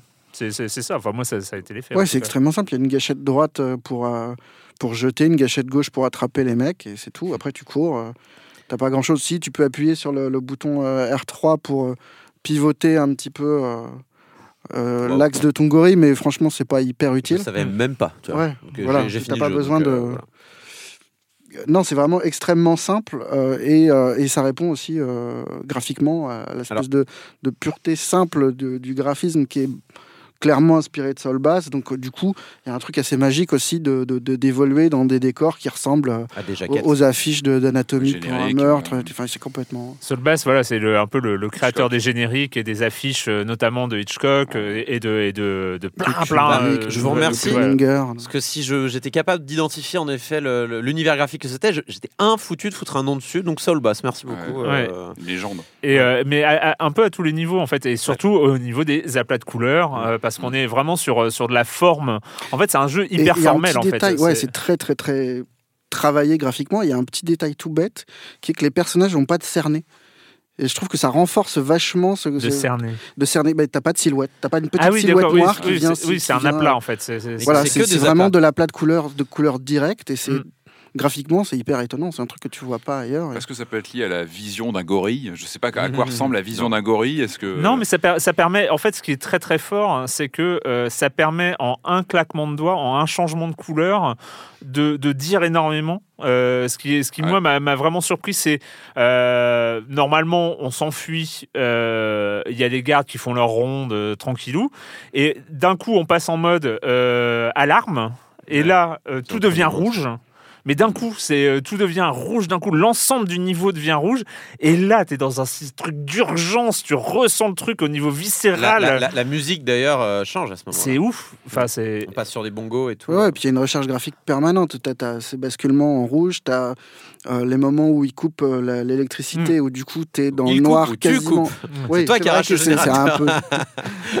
et tu te retrouves dans, dans, dans une espèce de noir total avec juste quelques petites nuances de gris et ces cônes de vision Mm. Euh, des mecs que tu attrapes. C'est super. Enfin, Tu passes en mode infiltration. c'est passionnant, quoi. Alors, il y a pas. Enfin, en fait, ce qui est fou, c'est que moi, moi, j'ai trouvé le, le- le jeu très stressant. Euh, j'ai pas pu faire des longues sessions, Bah, pour tout vous dire. Il y a un fil rouge. Non, non, mais j'ai vraiment pas pu faire de longues sessions. Et, et quand je dis pas de longues sessions, c'est que euh, je jouais. euh, Je pense que j'ai fait facile 7 ou 8 sessions euh, de jeu euh, depuis euh, que j'ai commencé à y jouer, j'ai pas dépassé 10 à 12 minutes. C'est euh, ça me mettait ça me met dans un ah, je pense que c'est le- côté euh, euh, comment on appelle ça? C'est ce, ce truc euh, ça va me revenir le- le- le- les sens et les couleurs et euh, les Synesthésie Là, mais il y a un côté comme ça, je sais pas. C'est euh, com- complètement, euh, ça me met avec le son, avec les couleurs, avec euh, euh, l'aspect euh, complètement euh, hum, fou un peu de ce qui se passe. Un peu, un peu effréné en fait. Il y a un truc de saturation de toute façon. hein. Visuellement, on est, euh, on est sur quelque chose de très fort. Au niveau du son, c'est complètement dingue. Le- cet effet de, de- de- de- d'habiter l'espace complètement. Mhm. Et effectivement, après, le, le- le- le gameplay est hyper simple, mais il, est, euh, il t'oblige à être concentré en permanence. Et, euh, il est Moi, j'en pouvais plus. Je, je- je meurs quatre fois, Je l'ai fait. j'arrête. Je l'ai fait en deux sessions. Bah oui, Ouais, mais, c'est- moi, mais moi, c'est j'ai plutôt. ouais. ouais, moi, J'ai- j'ai pas j'ai réussi. vraiment C'est accroché. euh, Enfin, il est hypnotique ce jeu en fait. Enfin, moi, une fois que je suis dedans, c'était fini quoi. Ce qui, est, ce qui est amusant, enfin, moi je l'ai, je l'ai vu tourner, j'y ai pas joué. Je pense que je vais le faire vu, vu ce que vous en dites. J'ai l'impression que euh, il, a- il a, il a presque un, il a pas un look de jeu vidéo en fait. Non, il a, il a non. presque comme une création artistique à part, voilà. qui reprend pas des codes qu'on connaît en général, le pixel art euh, ou je Mm, ne sais mm, quelle euh, Ah, tendance. De toute façon, Là, c'est j'ai la, c'est la force. Tu parles de basse, euh, tu- tu as des référents qui viennent du cinéma ou tu, voilà, tu, j'ai cette sensation quand vous en parlez, qui, c'est une expérience à part. Pour moi, c'est vraiment. Tout en restant évidemment un jeu vidéo euh, en soi, mais C'est un jeu vidéo évidemment dans son médium, mais c'est vraiment une forme d'expression artistique oui, c'est ça, complète. à quoi. part entière. ouais, Bah ouais, à part entière. euh, À, à part peut-être l'aspect narratif qui est peut-être un peu moins euh, péchu et peut-être aussi par son aspect gameplay qui finalement a un peu la peau sur les os quand même. Enfin, il est très Et simple. le narratif reste accessoire. Je a- pense que c'est avant tout une, une expérience. Non, bien sûr. Et puis de toute façon, l'histoire est même plutôt originale. L'idée d'être un singe qui s'enfuit de, de ses geôliers, c'est- c'est intéressant. On le voit pas partout. Mais, mais c'est vrai que le jeu peut paraître un petit peu aussi, euh, un petit peu rachitique. Il Euh, est, il est mode- Moi, je le verrais comme de façon plus modeste en fait. Ouais. Je trouve qu'il y a, il y a une. Enfin, moi, j'apprécie. Il est très court le jeu. Je pense qu'il se finit en. en trois, deux heures, il ouais. est, en deux heures, je l'ai fini. moi. Ouais. Ouais, ouais, il y a quatre niveaux en gros. Il y a quatre gros Quatre niveaux, niveaux avec quatre variantes plus difficiles.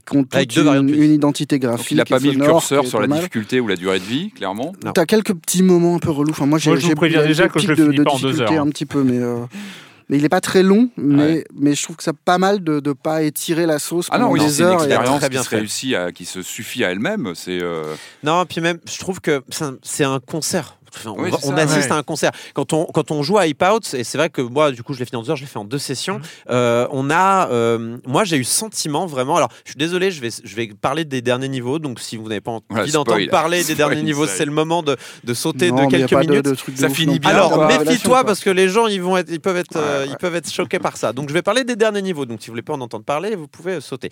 Mais grosso modo, donc sur la fin, euh, sur la fin, euh, on, on fait- le tout dernier niveau se passe dans un zoo. On continue ces histoires de. Batterie tout le long. Alors des batteries et des différentes percussions. Et en fait, on finit, on sort du zoo parce que la- à la fin, on sort d'un zoo. Et là, d'un seul coup, les autres instruments déboulent. Et moi, c'est à ce moment-là que ça m'a frappé. J'ai fait, mais bien sûr, c'est la scène finale dans Whiplash. C'est pareil. C'est-à-dire qu'on sort d'un solo qui dure des plombes. T'es là, t'es t'es- hypnotisé, t'es fasciné par ce qui se passe, mais en même temps, t'es es conscient de ce qui se passe. Tu regardes chaque geste, chaque, euh, euh, chaque petite euh, couche de, de, de, Mm. de, de- cymbales, de, de caisses et tout. T'es là, t'es es concentré. Et finalement, t'es un petit peu dans cette espèce de transe quand tu joues à Hype Out, parce que t'es concentré sur, bon, euh, où est le prochain mec? Je vais le choper, je le mets machin. Tu rentres dans, tu rentres dans une espèce de méditation finalement. Et une fois que ça tu finis, tu casses la barrière du zoo et là d'un seul coup les autres instruments déboulent dans, la, dans le son. Il y a une musique qui a d'ailleurs été coupée sur Twitch parce que ça doit être une musique connue. J'aimerais bien retrouver la référence parce qu'elle était cool. Euh, et là d'un seul coup tu dis mais bien sûr ce jeu est un solo de batterie de deux heures. Ce jeu est un solo de batterie de Et deux tout- heures. Tout est parfaitement cohérent avec la musique. Et j'adore, et c'était trop bien. Et j'ai jamais eu des crédits aussi jouissifs de C'est ma génial. vie. La et scène de j'ai- fin, ouais. J'ai envie de dire a- extrêmement simple, mais c'est magnifique. C'est presque propre aux jeux vidéo. Enfin, c'est presque une création propre. Mmh, Il y a, mmh, il y a mmh, que le média jeu vidéo qui peut proposer ça Il en fait. Une Ouais, il, a- de il est impliquant émotionnellement. Et, et ça a l'air d'une création très plastique avant tout. Oui. Enfin, ça reste. Ouais. J'ai la sensation, et je vais le faire hein, parce que là vraiment j'ai envie de le faire, ouais. mais ça m'a l'air d'une ex- vraie expérience plastique. Qui est- et c'est intéressant. D'avoir- sensoriel aussi, parce que tu vois, quand Sensoriel, il y a un truc de, de réaction. plus que de quoi. gameplay finalement. Mais le tout gameplay marche est très bien. simple. Puis le, le fait que la manette vibre quand le mec s'écrase ou machin, tout, tout participe à que tu sois vraiment plongé à l'intérieur, sans histoire. C'est aussi ça une maturité du jeu vidéo, je pense. C'est d'aller Ouais. vers des expériences comme ça qui mettent en avant une plastique, des Ouais. univers, des, un propos. Et, et je trouve que c'est important d'avoir des, des jeux comme ça. Tu vois, Bah, vous, l'a- vous me l'avez vendu. hein, Moi, pour, Donc, pour moi, c'est vraiment une expérience artistique musicale. ouais, Après, Et euh, t'as- t'as des petits trucs très bêtes que tu as vu 50 fois dans les jeux vidéo, mais tu vois, tu commences un niveau, tu as un type d'ennemi. Dans le deuxième niveau, il te rajoute un, nouveau- un- un Ouais. nouveau type d'ennemi. Et toi, ce que tu euh, vois, enfin moi en tout cas, ça- j'avais l'impression qu'on me rajoutait des instruments de musique. Mm. C'était un morceau de truc et que tiens, ah il y a la trompette qui arrive, il y a le machin. C'est- C'est génial. Enfin, Ouais, mais c'est sûr. Ouais, mais ouais. en tout cas, euh, alors Ouais. après, moi, je- j'entends les critiques du jeu. hein. C'est vrai que euh, c'est pas le jeu le plus passionnant, le plus profond non plus. Euh, le fait que, ah, enfin, sincèrement, c'est vrai que c'est pas les dialogues de PEX. Après, Non. ça, non, mais ça dépend. On peut je parle pas du scénario. Quand je parle de profondeur, je parle au niveau du gameplay. Mais ça dépend le, de le ce- jeu est très épuré, mais c'est c'est un- c'est une épée à double tranchant, tu vois. C'est-à-dire que en effet, il y a certains niveaux qui sont très relous et il n'y a pas trop moyen de varier les stratégies. Tu dois avancer. ouais, ouais. Tu, euh, c'est compliqué. Moi, il y a les niveaux dans la dans le dans la base dans la jungle là.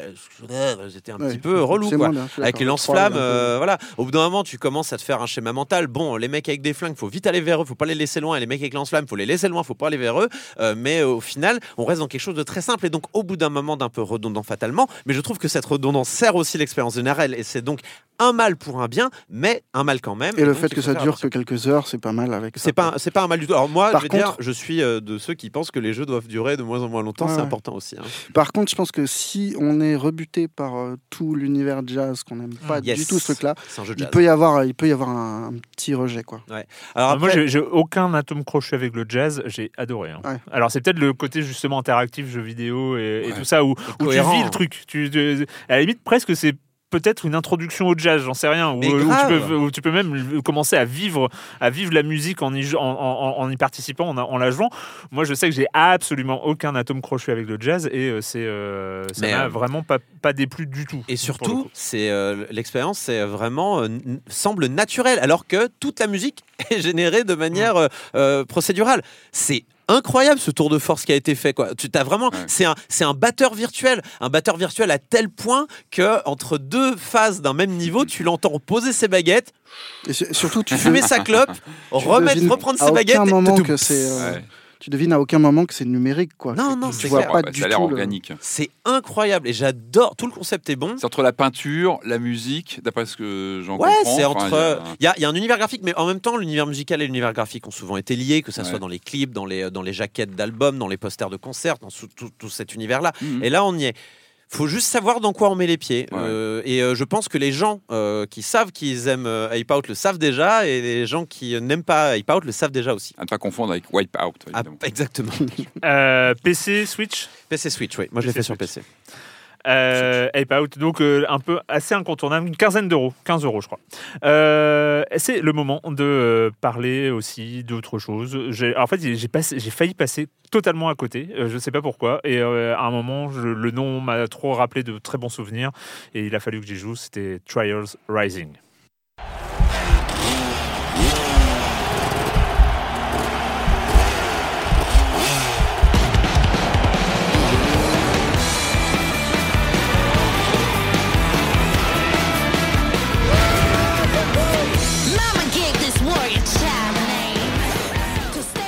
Trial Rising, Trials Rising. Alors il faut se rappeler, un Trials, c'est euh, ça a commencé euh, sur les jeux en web. Euh, c'est vraiment les, les- les jeux Flash, euh, Ouais. Trials 2, euh, Flash, avant d'arriver sur Xbox 360 avec Trials HD. Et après d'être, alors je crois que c'est après qu'ils ont été rachetés par Ubisoft, c'est après Trials HD. Je crois qu'ils avaient sorti Trials HD sous leur, sur Red Links. Et après à Trials Evolution, Trials Fusion en 2014. Et donc là, ça fait 5 ans, 5 ans qu'on n'avait pas eu ce jeu de, euh, ce jeu de moto, euh, d'acrobatie euh, en moto. Et ils arrivent avec Trial Rising sous la formule, sous la formule, la nouvelle formule Ubisoft, hein, c'est-à-dire le Game as Service. hein. on sait déjà que il va y avoir le jeu origine, le Season Pass, la saison 1, saison 2, saison 12, euh, machin. Et bah, pour une fois, je suis assez content en fait que ça arrive. mieux, oui, oui, oui, oui. Euh, pourquoi, pourquoi, pourquoi? Parce que euh, Trials Rising, c'est, euh, c'est, en fait, c'est le Trials ultime euh, qu'on pouvait presque attendre depuis Trials HD, ne serait-ce qu'en termes, en termes de plein de choses. Euh, en termes de la courbe d'apprentissage, euh, la courbe de difficulté en tout cas est super lente, c'est-à-dire que euh, bah, de, ça, ça- gagne en difficulté, mais petit à petit. Et puis, euh, alors évidemment, si on veut avoir les médailles d'or, euh, de, ou de platine ou de diamant à, chaque niveau, alors la, courbe est déjà très élevée au début, mais si on se contente d'une médaille d'argent ou d'or pour chaque niveau, on, avance tranquillement dans le jeu. Et surtout, il y a un didacticiel, enfin. Euh, Alors moi, j'ai pas le souvenir d'en avoir vu dans les trials Pas de didacticiel avant. T'es sûr? Je suis pas très trials, mais ça m'étonne Si, quand je crois que dans le aussi. précédent, il y en avait un, mais très très rapide. Mais Ouais, Non, non, mais alors le didacticiel petits, de base, euh, d'accord, accélérer, se pencher en avant, en arrière. Euh, comment monter sur des caisses euh, avec verticale de 1 mètre de plus que ta taille de moto? Euh, Je me rappelle pas Eh bien, c'est eu- simple. Étape 1, guide good. Étape 2, je sais pas. Tu te débrouilles. Alors que là, on, on nous apprend avec, euh, avec un, un vrai euh, un, didacticiel qui se débloque au niveau 50, hein, parce que les 50 premiers niveaux, tu n'as pas besoin de, euh, euh, de, de le connaître. Le bunny hop, hein, qui est le fait d'appuyer comme ça sur la suspension arrière, de se relever vite. Et à ce moment-là, la, la- moto prend une impulsion directe, de mettre la roue arrière contre la paroi de la caisse verticale que tu essaies de franchir. Il fait des À ce moment-là- À ce moment-là, à ce moment-là, l'accélération de la roue arrière te permet d'avoir une petite impulsion vers le haut que tu peux, dont tu peux profiter. Et à ce moment-là, tu te rabats vers l'avant, tu te rabats vers l'avant, mais en appuyant sur le frein, en appuyant sur le frein, car, car la roue qui passe au-dessus de la caisse avec l'accélération de, de la- de- du bas, en fait, tu Ouais, arrives, c'est- et ouais, en- en au final, tu relâches le frein et tu arrives sur la caisse d'en haut. Voilà, bon, bref, bah, facile. J'avais pas compris tout ça. hein. Je- mais parce que tu n'es peut-être pas arrivé. Ah, on, va, on va racheter des BMX là, hein. je sens qu'on va, Non, mais- on va y aller. hein. Tout ça pour dire que Trials Rising, Trials Rising. ouais, alors bon, on va rappeler, hein, c'est euh, c'est en gros, on est sur des motos, euh, on doit arriver à la fin du parcours. Non, alors là, je t'arrête tout de suite. Non, alors oui, dis-moi. C'est pas un jeu de moto. C'est pas un... d'accord. Je me suis fait tracher toute la soirée hier par ma moitié qui me disait mais comment tu peux jouer à un truc comme ça, les sports auto et tout, je comprends pas. Et je lui ai passé en manette, enfin la manette, pour qu'elle essaye. Et c'est pas un jeu de moto, c'est un, c'est un, un jeu de physique bizarre. Ah, ouais. Ouais. Mais les motos, on s'en fout. Et là, vous avez. Est-ce que vous vous souvenez de ce que j'ai dit il y a environ 20 minutes? Il fallait que je parle de coop. En fait, Trials, c'est un peu comme si tu jouais à Céleste, mais avec coop. Tu vois, Ça c'est-à-dire n'a que aucun sens. Mais si, mais si, mais si. C'est bien C'est-à-dire dit, qu'en mais- en, en fait, en fait, on ne contrôle pas, on ne contrôle pas le- un, un personnage qui avance. On ne contrôle pas le fait que la moto avance. Ouais. On contrôle le moteur de la moto. On contrôle pas si est-ce que la moto va se, va se pencher en avant ou en arrière. On contrôle la position du pilote sur la moto. C'est-à-dire qu'on contrôle la mécanique interne Mhm. À la moto pour pouvoir avancer à la fin du niveau. C'est comme si tu contrôlais indépendamment les pieds et les mains et les mains et les, les pieds de Céleste pour pouvoir arriver à la, main, à la fin du niveau de Céleste. C'est comme si tu faisais coop euh, en mode Céleste. Voilà, c'est c'est pour ça ça se limite à ça. Mais c'est en fait accord non, de Céleste. c'est parce penses que que, c'est de l'hyper simulation de moto alors? Parce que c'est le nom, c'est le nom de ce type de jeu. Coop est une hyper simulation. Bah, il y a, il y a- oui, il y a ce côté-là. C'est une hypersimulation parce que tu, tu contrôles des éléments physiques réels, c'est-à-dire l'accélérateur, la physique de la roue qui tourne à Ouais. l'arrière Ouais, c'est ça. et le poids, la répartition du De poids, euh, du, du pilote et le frein de la roue avant. C'est tu contrôles ces éléments-là Ouais. pour avancer et pour arriver au bout? Alors, dans les niveaux de base, il y a des tremplins. euh, tu, euh, tu, tu, tu gères, tu gères assez facilement l'angle d'arrivée de ta moto. Ça, ça, devient, ça devient assez intuitif. Sauf qu'à partir d'un moment, bah, ça ne l'est plus tant intuitif. Non, toi, t'es peut-être pas arrivé. Moi, je suis euh, peut-être pas si loin. Ouais. C'est eh, parce que en fait, euh, ce qui se passe, c'est que je parlais de cette courbe d'apprentissage qui est lente et qui est beaucoup plus lente que, que les autres. C'est à un point où je me suis dit, euh, mais ils ont mis les niveaux vraiment durs. Et c'était euh, c'était au niveau d'une, euh, c'était au moment d'une vingtaine d'heures de jeu où j'ai commencé à arriver à ces niveaux-là. Alors les joueurs de Trials vont connaître, c'est les niveaux où on te demande d'arriver à la fin avant tel, à- à- en faisant tel nombre de fautes maximum. C'est-à-dire, tu dois arriver à la fin en moins de 14 fautes ou en moins de 260 secondes. Euh, ça, tu l'as déjà assez tôt. Euh, Moi, je, je dois avoir 4 heures dans les pattes. Et, euh, et déjà, tu vois, je viens d'arriver en Europe, donc j'ai débloqué en gros la première Mm. et la deuxième zone. Et effectivement, tu as ce truc de finir le, le- le parcours en 5 fautes max. Quoi. Ah oui, alors les, les, les, cinq fautes max. Ah oui, alors parce que donc euh, là où ça, c'est, c'est- par rapport à- au, au- au jeu précédent, alors il y avait déjà ça dans, dans Trials Fusion, je crois. euh, c'est que en fait chaque course qu'on débloque, euh, il y a euh, des médailles pour le, le temps hein, qu'on fait euh, pour arriver à, à la fin. Et en fait, il y a des quêtes parce que tu as des sponsors. Tu en as euh, d'abord deux, puis trois, puis quatre sponsors différents qui te proposent des sortes de quêtes liées à, euh, liées à des parcours euh, définis. Et c'est là où il y a donc des challenges faits. euh, sauf que euh, les, challenges en moins de 5 fautes, euh, ça c'est les challenges du début. Et il y a les challenges donc arrivés au niveau difficile et extrême où euh, là c'est euh, si tu réussis en moins de 25 fautes. C'est bien, c'est euh, bien. Il y a même des, des niveaux, arrivé à un certain niveau, moi j'en suis encore, si j'arrive au bout, euh, sans compter le nombre de fautes, je serais content parce Ouais. que euh, le, le mouvement que je vous ai décrit, que vous avez absolument pas compris, où il faut mettre la roue arrière sur la paroi verticale pour te donner une impulsion verticale et après remettre la roue avant, le frein euh, pour re- faire repasser la roue arrière à l'horizontale, etc. C'est des trucs, ça devient, euh, c'est- euh, ça devient incompréhensible en fait pour l'être humain normalement En tout, constitué en fait. en tout cas, le fil rouge du stress euh, tient bien jusqu'ici. hein. Euh, le stress derrière la manette, je pense que tu l'as, tu l'as bien Il eu. il y a quand même beaucoup d'humour dans, dans Trials. C'est très Il y a un truc Mm. vraiment de légèreté et de, de, de folie furieuse dans les décors qu'on Ah, traverse. le dernier en date, qui qui était est, euh, années 80 à la Blood Dragon, était, euh, était grandiose en termes Ouais, d'ambiance. c'était un spin-off, hein, c'était un pas. spin-off. ouais, ouais, mais, euh, Mais bon, il était, oui, il posait bien la barre. Et là, là, là, c'est vrai qu'il y a une créativité. Alors, en nombre de circuits, c'est absolument monumental. Moi, j'en suis donc au niveau 74. hein, donc, euh, Ah on ouais. gagne des niveaux, hein, on gagne des, des- des levels. Euh, et j'en suis- j'en- j'ai débloqué, je pense, les derniers circuits. Mais euh, et au bout d'une 20-25 heures de jeu, on débloque enfin les derniers, les derniers circuits qui sont là, je vous le dis, proprement infaisables. hein. On, est, on, est, on est sur, euh, sur de la théorie. Mhm. Voilà, on est sur du trials théorique. Euh, mais c'est vraiment exceptionnel. Enfin, en plus, c'est très très inventif, comme tu le dis. Il y a de l'humour euh, Oui, dans, tout, dans ça, la pa- tout construction. ça passe très bien parce qu'il y a une légèreté dans la construction des niveaux qui est complètement dingue, où Ouais. on passe euh, au-dessus d'un train, dans un train, on- on- Mhm. des, des châteaux qui sont en fait des maisons hantées, tu, tu montes d'un level, Mm. tu te fais projeter dans les airs, tu comprends pas ce qui t'arrive. Il y a un ça, vrai a toujours plaisir été, à- ça a toujours été un peu cocasse. Moi, je me rappelle Voilà, il y a un vrai Mais- plaisir mais- à découvrir le niveau. L'aspect ragdoll des personnages quand ils meurent aussi. Ouais, euh, ouais, qui- tu- Ou à la, à la fin, quand tu passes à une d'arrivée, tu, en fait, tu finis dans un broyeur ou un C'est truc ça comme ça. qui est dingue, c'est que tu passes la gravité du mec qui se fracasse le crâne, qui sûrement se relève jamais de son accident, parce que ça arriver quand même régulièrement. Drôle.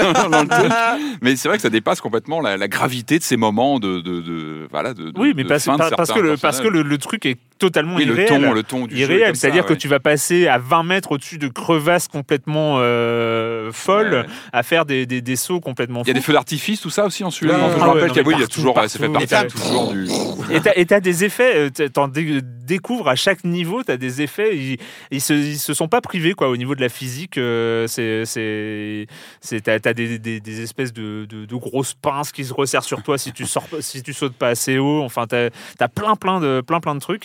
Et euh, tu as aussi euh, des nouveaux euh, dangers, entre guillemets, sur le feu, l'électricité qui, euh, des- qui, qui explose ta moto si tu touches. Enfin, c'est. Il y a d'autres véhicules où il y a des. Ah, Il y a, a toujours un BMX, euh, Ah, le mais, BMX, ouais, normal. si, tu, Ouais. si tu le débloques, il y a évidemment des- il y a les, les trois motos de base euh, qui, euh, en fonction de puissance et qui, euh, Ouais, bien sûr. ouais. et, et qui permettent de, de monter les niveaux, mais qui sont de plus en plus difficiles à contrôler. Enfin voilà, franchement, euh, Moi, je voudrais juste rajouter un truc. Le jeu est super, vraiment. On s'amuse beaucoup pendant les courses, mais j'ai vraiment du mal avec les univers d'Ubisoft euh, parce que ça ressemble beaucoup à ce qu'on a pu voir sur Steep, sur euh, le Mhm. jeu de course de crew. Là. C'est- On a l'impression que le ton façon euh, alors MTV Ouais. débile où on te tape dans le dos en buvant du, du Gatorade et, euh, et du Red Bull, j'en peux plus quoi. ce qui sauve dans, dans Rising, dans Trials, c'est que c'est pas doublé. Oui, ouais. C'est que t'as pas les voix ça à la va plus vite quoi. Ah, mais tu pas le- Ouais, Voilà. ouais, euh, trop bien, allez, viens nous rejoindre sur la piste. Tu as gagné un nouveau contrat. Mais le ton, non mais c'est vraiment ça, et c'est horrible. Ouais. Enfin, il y a un moment, juste- Ah ouais, non, mais. euh, Ah, tu quoi. es le nouveau Oui, viens, je vais te montrer. Ouais, ouais, Mais là, ouais. c'est écrit. C'est un classique, ça. Non, mais Tu là, as ça... débloqué un nouveau sponsor, super. non, mais ça, ce qui On sauve. m'a dit que t'étais un bon. On va voir. Toi, On va voir de quoi t'es capable. t'es en robe de chambre chez toi, on te parle comme ça. c'est- exactement ça. Mais c'est exactement ça. Mais ce qui sauve là, c'est que c'est écrit, c'est que tu le lis pas. Mais Ouais. c'est- exactement ces textes que tu viens de dire. hein. C'est écrit, c'est les mêmes. c'est- ouais. Dans, Forza Horizon, c'était les mêmes. C'est toujours la même chose. ouais. C'est vrai un petit peu. La euh, maturité du vidéo, il y a cavalier, quand même quoi. des trucs. Bon, euh, donc Trials Rising hein, sur euh, surtout. Surtout, euh, c'est- alors est-ce que c'est déjà Switch sorti sur Switch? Ouais, ça va Ah. sortir. En tout cas, c'est Ah, annoncé. cool. Je sais pas si c'est c'est dispo. Mais J'avoue, euh, c'est- Trials en portable, ça peut être sympa. Ouais, mais c'est trop sympa. Et puis donc, euh, il va y avoir des nouvelles, euh, des nouveaux, des nouvelles pistes qui sont euh, déjà annoncées. Ce euh, qu'on sait que le moteur parcours, euh, euh, n'en ouais. souffre pas sur Switch. Enfin, il Ouais. être assez, euh, je pense, assez, euh, assez costaud quand même le moteur physique. Donc, euh, Mais franchement, c'est un, c'est vraiment ultime quoi. Enfin, c'est c'est vraiment le Trials. euh, c'est non, franchement. Allez-y. Euh, bref, euh, on va finir. On va finir sur euh, sur une interrogation. Sur une va finir sur une interrogation. L'interrogation, c'est 1515 Marignan. Non, mon interrogation, c'est pourquoi. C'est 1990. pourquoi, pourquoi Toe Jam and Earth Ah back in the groove. Look, T-O to the E, jamming on the beat. And now with Big Earl, make them stand to their feet. Uh, uh, crash landed on a strange planet. Trying to find the pieces, but this place is gigantic. Running from the bees and dodging all the moles. Somebody tried to run me over with a lawnmower. Maybe all they need's a little funk. Maybe that's all they need. Give Give 'em that funk. Pourquoi Alors, nous sommes, nous, attention, le moment est grave, nous sommes en présence du jeu le plus 90s qui soit. Ah que C'est l'ADN des années 90. En, en Alors, fait, c'est ça, un ça- peu. sachant que c'est la décennie où personne ne veut revenir quand même. hein, euh, non, non. Oh, mais on est en plein dedans bon, on là. on m'a- on est- Captain Marvel, enfin, Euh, tout, tout le monde revient. on est à fond sur les 90. Non, Oui, mais pas- c'est fini non, les années mais bien- 80. Non, mais Il y a- faut Ah oui, on est sur les arrêter. 90. Il y, a, il y a- a la théorie des 30 ans. Tous les Eh 30 ouais, ans, ça revient à la mode. Ça a été- Ce qu'il y avait il y a 30 ans. Ça a été écrit. Non, mais les bien 90, sûr. ça. Ah, si, les 80 ont, re- sont revenus. formalisé. Ouais, donc euh, les ça. 90 peuvent. Exactement. Mais euh, Ouais. bah, alors, Là, justement, on rentre, drame. on rentre dans les 90, tu commences Quel seulement à en bouffer. mais là, t'es content parce qu'en fait, ce, ce jeu, c'est un peu une relecture de E.T., mais en mode Oh. Parker Lewis. Donc, euh, donc c'est- voilà, il y a un peu tout, quoi. Il y a un peu tout dedans. Un peu de respect, quoi. Alors, je, juste, euh, je te laisse la, la- la parole après, hein, parce que évidemment, par, par un souci, par, le, par un aspect de professionnalisme, de, de, de- de conscience professionnelle, j'ai donc joué à Toe Jam and Earth Back in the Groove. Je Ouais. n'ai rien pané. Euh, on commence dans un vaisseau spatial. Ouais. Alors bon, ça à la limite le, le- côté un peu cartoon, euh, machin, un peu euh, what the fuck. ok, ok, bon, tu déclenches un trou noir à la place de déclencher je ne sais plus trop quoi. Oui. Tu te retrouves à de devoir perso, reco- ouais. retrouver les pièces de ton vaisseau à travers différents Dix. niveaux. Et là, tu ne sais pas. Tu ne sais pas. Tu arrives dans un plan, donc euh, tu- dans un niveau, tu arrives par un ascenseur, tu ressors par un ascenseur, tu croises des gens, tu ne sais pas ce qu'il faut faire, tu euh, déclenches des mini-jeux, tu ne sais pas comment y jouer. Euh, non mais c'est vrai, non, mais je vous jure. super bien. Ah, Non, mais dis je vous jure. Non mais je vous jure, il y a, il y a un moment, il y a un moment, on déclenche un mini-jeu. ouais, le jeu de rythme. Le petit jeu de Alors, rythme. il y a le petit jeu de rythme. Ah, le alors, jeu de euh, plateforme, là. Alors, il y a ouais. espèce de jeu de plateforme où tu es Ouais. au-dessus d'une partition. Tu ne sais pas ce qu'il faut faire. Tu arrives au bout, tu ne sais pas pourquoi. Tu tu, tu, tu sais pas. Euh, après, euh, tu gagnes de l'argent. Tu, enfin, tu- on comprend Tu peux acheter rien. des, des- On comprend rien, mais rien. Euh, Je pense que tu Laisse pointes, je pense que tu, tu pointes euh, une problématique importante de, de ce titre. Euh, J'essaie de, de- de rebondir comme je peux sur, euh, sur, tes, sur tes propos. Euh, non, je pense que tu pointes une vraie question, c'est à qui il s'adresse en fait. Ouais, je pense que c'est la ça. vraie question. À Patrick Helio, bonjour. Enfin, pas seulement. Non, non, non. Je... Non, non, toi, parce que non, non, mais 500 000 dollars dedans. J'en ai mis les trois quarts. Tu sais, le mec a tout. J'ai hypothéqué. Non, non, mais euh, mais non, mais ce qui est important, c'est qu'en fait, il faut le replacer dans son contexte. Ce, jeu, c'est vrai qu'il déboule. Il est le fruit d'un Kickstarter donc euh, lancé par le studio Human Nature euh, il y a quelques années, qui avait récolté 500 000 dollars, donc juste ce qu'ils avaient espéré. Ils ont franchi la barre, ils l'ont réussi. Et ce studio, il est composé par un des deux types qui avait créé le Toe Jam and Earl original de la Mega Drive, qui était un jeu important et intéressant. C'est là où, en fait, ce titre, c'est quasiment un remake de ce jeu original, euh, redessiné, relooké, mais dont les fondamentaux sont très très proches de l'original. Euh, je pense que la vraie question, c'est à qui il va parler aujourd'hui? Je pense qu'il parle évidemment aux gens qui connaissent le jeu original parce qu'effectivement, il joue à fond sur la nostalgie, sur le look, sur le design. Il, il assume complètement ce côté euh, Alors, il vintage joue- il- euh, non, mais 90s. alors, c'est- ce qui est très étonnant, c'est qu'il ne joue pas sur la nostalgie, justement sur, euh, sur le design, je trouve, parce qu'il n'y a pas de pixel art. C'est un Non, jeu, il est c'est un jeu redessiné. 90s, un jeu mais- enfin, sans pixel art. Non, mais après, l'ambiance, l'ambiance, elle est sans équivoque. Ah oui, quoi. non, Enfin, non, t'es- de, de la musique, le look, euh, Mhm. tout est, est très euh, années 90. Donc, il est, import- il est intéressant quand tu le vois comme une relecture de l'original. Encore une fois, c'était un titre donc de 91 sorti sur euh, sur Mega Drive et sans faire de jeu de mots, c'était un vrai ovni ce titre euh, quand il est sorti sur euh, sur Mega Drive. Euh, c'était un jeu de plateforme avec ses- euh, on, on pilotait ces, ces- ces deux extraterrestres paumés sur Terre qui devaient enclencher comme ça, traverser plusieurs niveaux, récupérer des pièces de de leur vaisseau spatial. Euh, tout ça était dans un look très euh, bah, très très branché années 90 Ouais, et surtout faut penser à un truc, un mélange entre Fido Dido et, Ouais, euh, et Scooby-Doo et et, Patrick, euh, euh, l'araignée, de- euh, euh, l'étoile de merde. euh. Il y a un look très très euh, très cartoon euh, cheap de l'époque. Euh, et en fait, il avait et, et les, les deux créateurs de Toe Jam and Lord l'avaient dit. hein, Ils, ils s'étaient vraiment beaucoup inspirés du jeu Rogue de 80, ce, ce qui a après ce titre fondateur qui après a amené tous les roguelites, que, etc. Ils s'étaient vraiment basés là-dessus pour créer un jeu comme ça où tu, tu évolues, tes personnages euh, progressent, etc. Et surtout, il tu avais une, une gestion euh, de, de- de- des niveaux alé- aléatoire. Donc tu avais Mm. vraiment ce côté, euh, tu vois, un peu émergent à l'époque, qui était assez novateur. D'ailleurs, au point où Sega savait pas trop quoi en faire de ce titre. Ah, Quand ils l'ont lancé en 91, je pense qu'ils avaient une pépite sur leur console, mais ils n'ont pas forcément su bien le marketer, comment le présenter. La mode n'était pas Eh, vraiment mais sur sérieux ces- quoi, tu donnes, tu donnes ça à un marketeur quoi, le mec il, il, Bah, ils il ont galéré. suicide, c'est, Ils ont, euh, ils ont galéré au point même où, tu vois, la suite, ils ont complètement décroché de genre et c'était devenu un platformer Ouais. ultra speed, comme c'était la grande mode à l'époque. C'est-à-dire qu'ils ont raccroché les wagons, ils ont senti qu'ils avaient, ils avaient un univers sympa qui avait plutôt plu à une certaine frange de joueurs. Ils se sont dit, bon, allez hop, on en fait un jeu de plateforme, etc.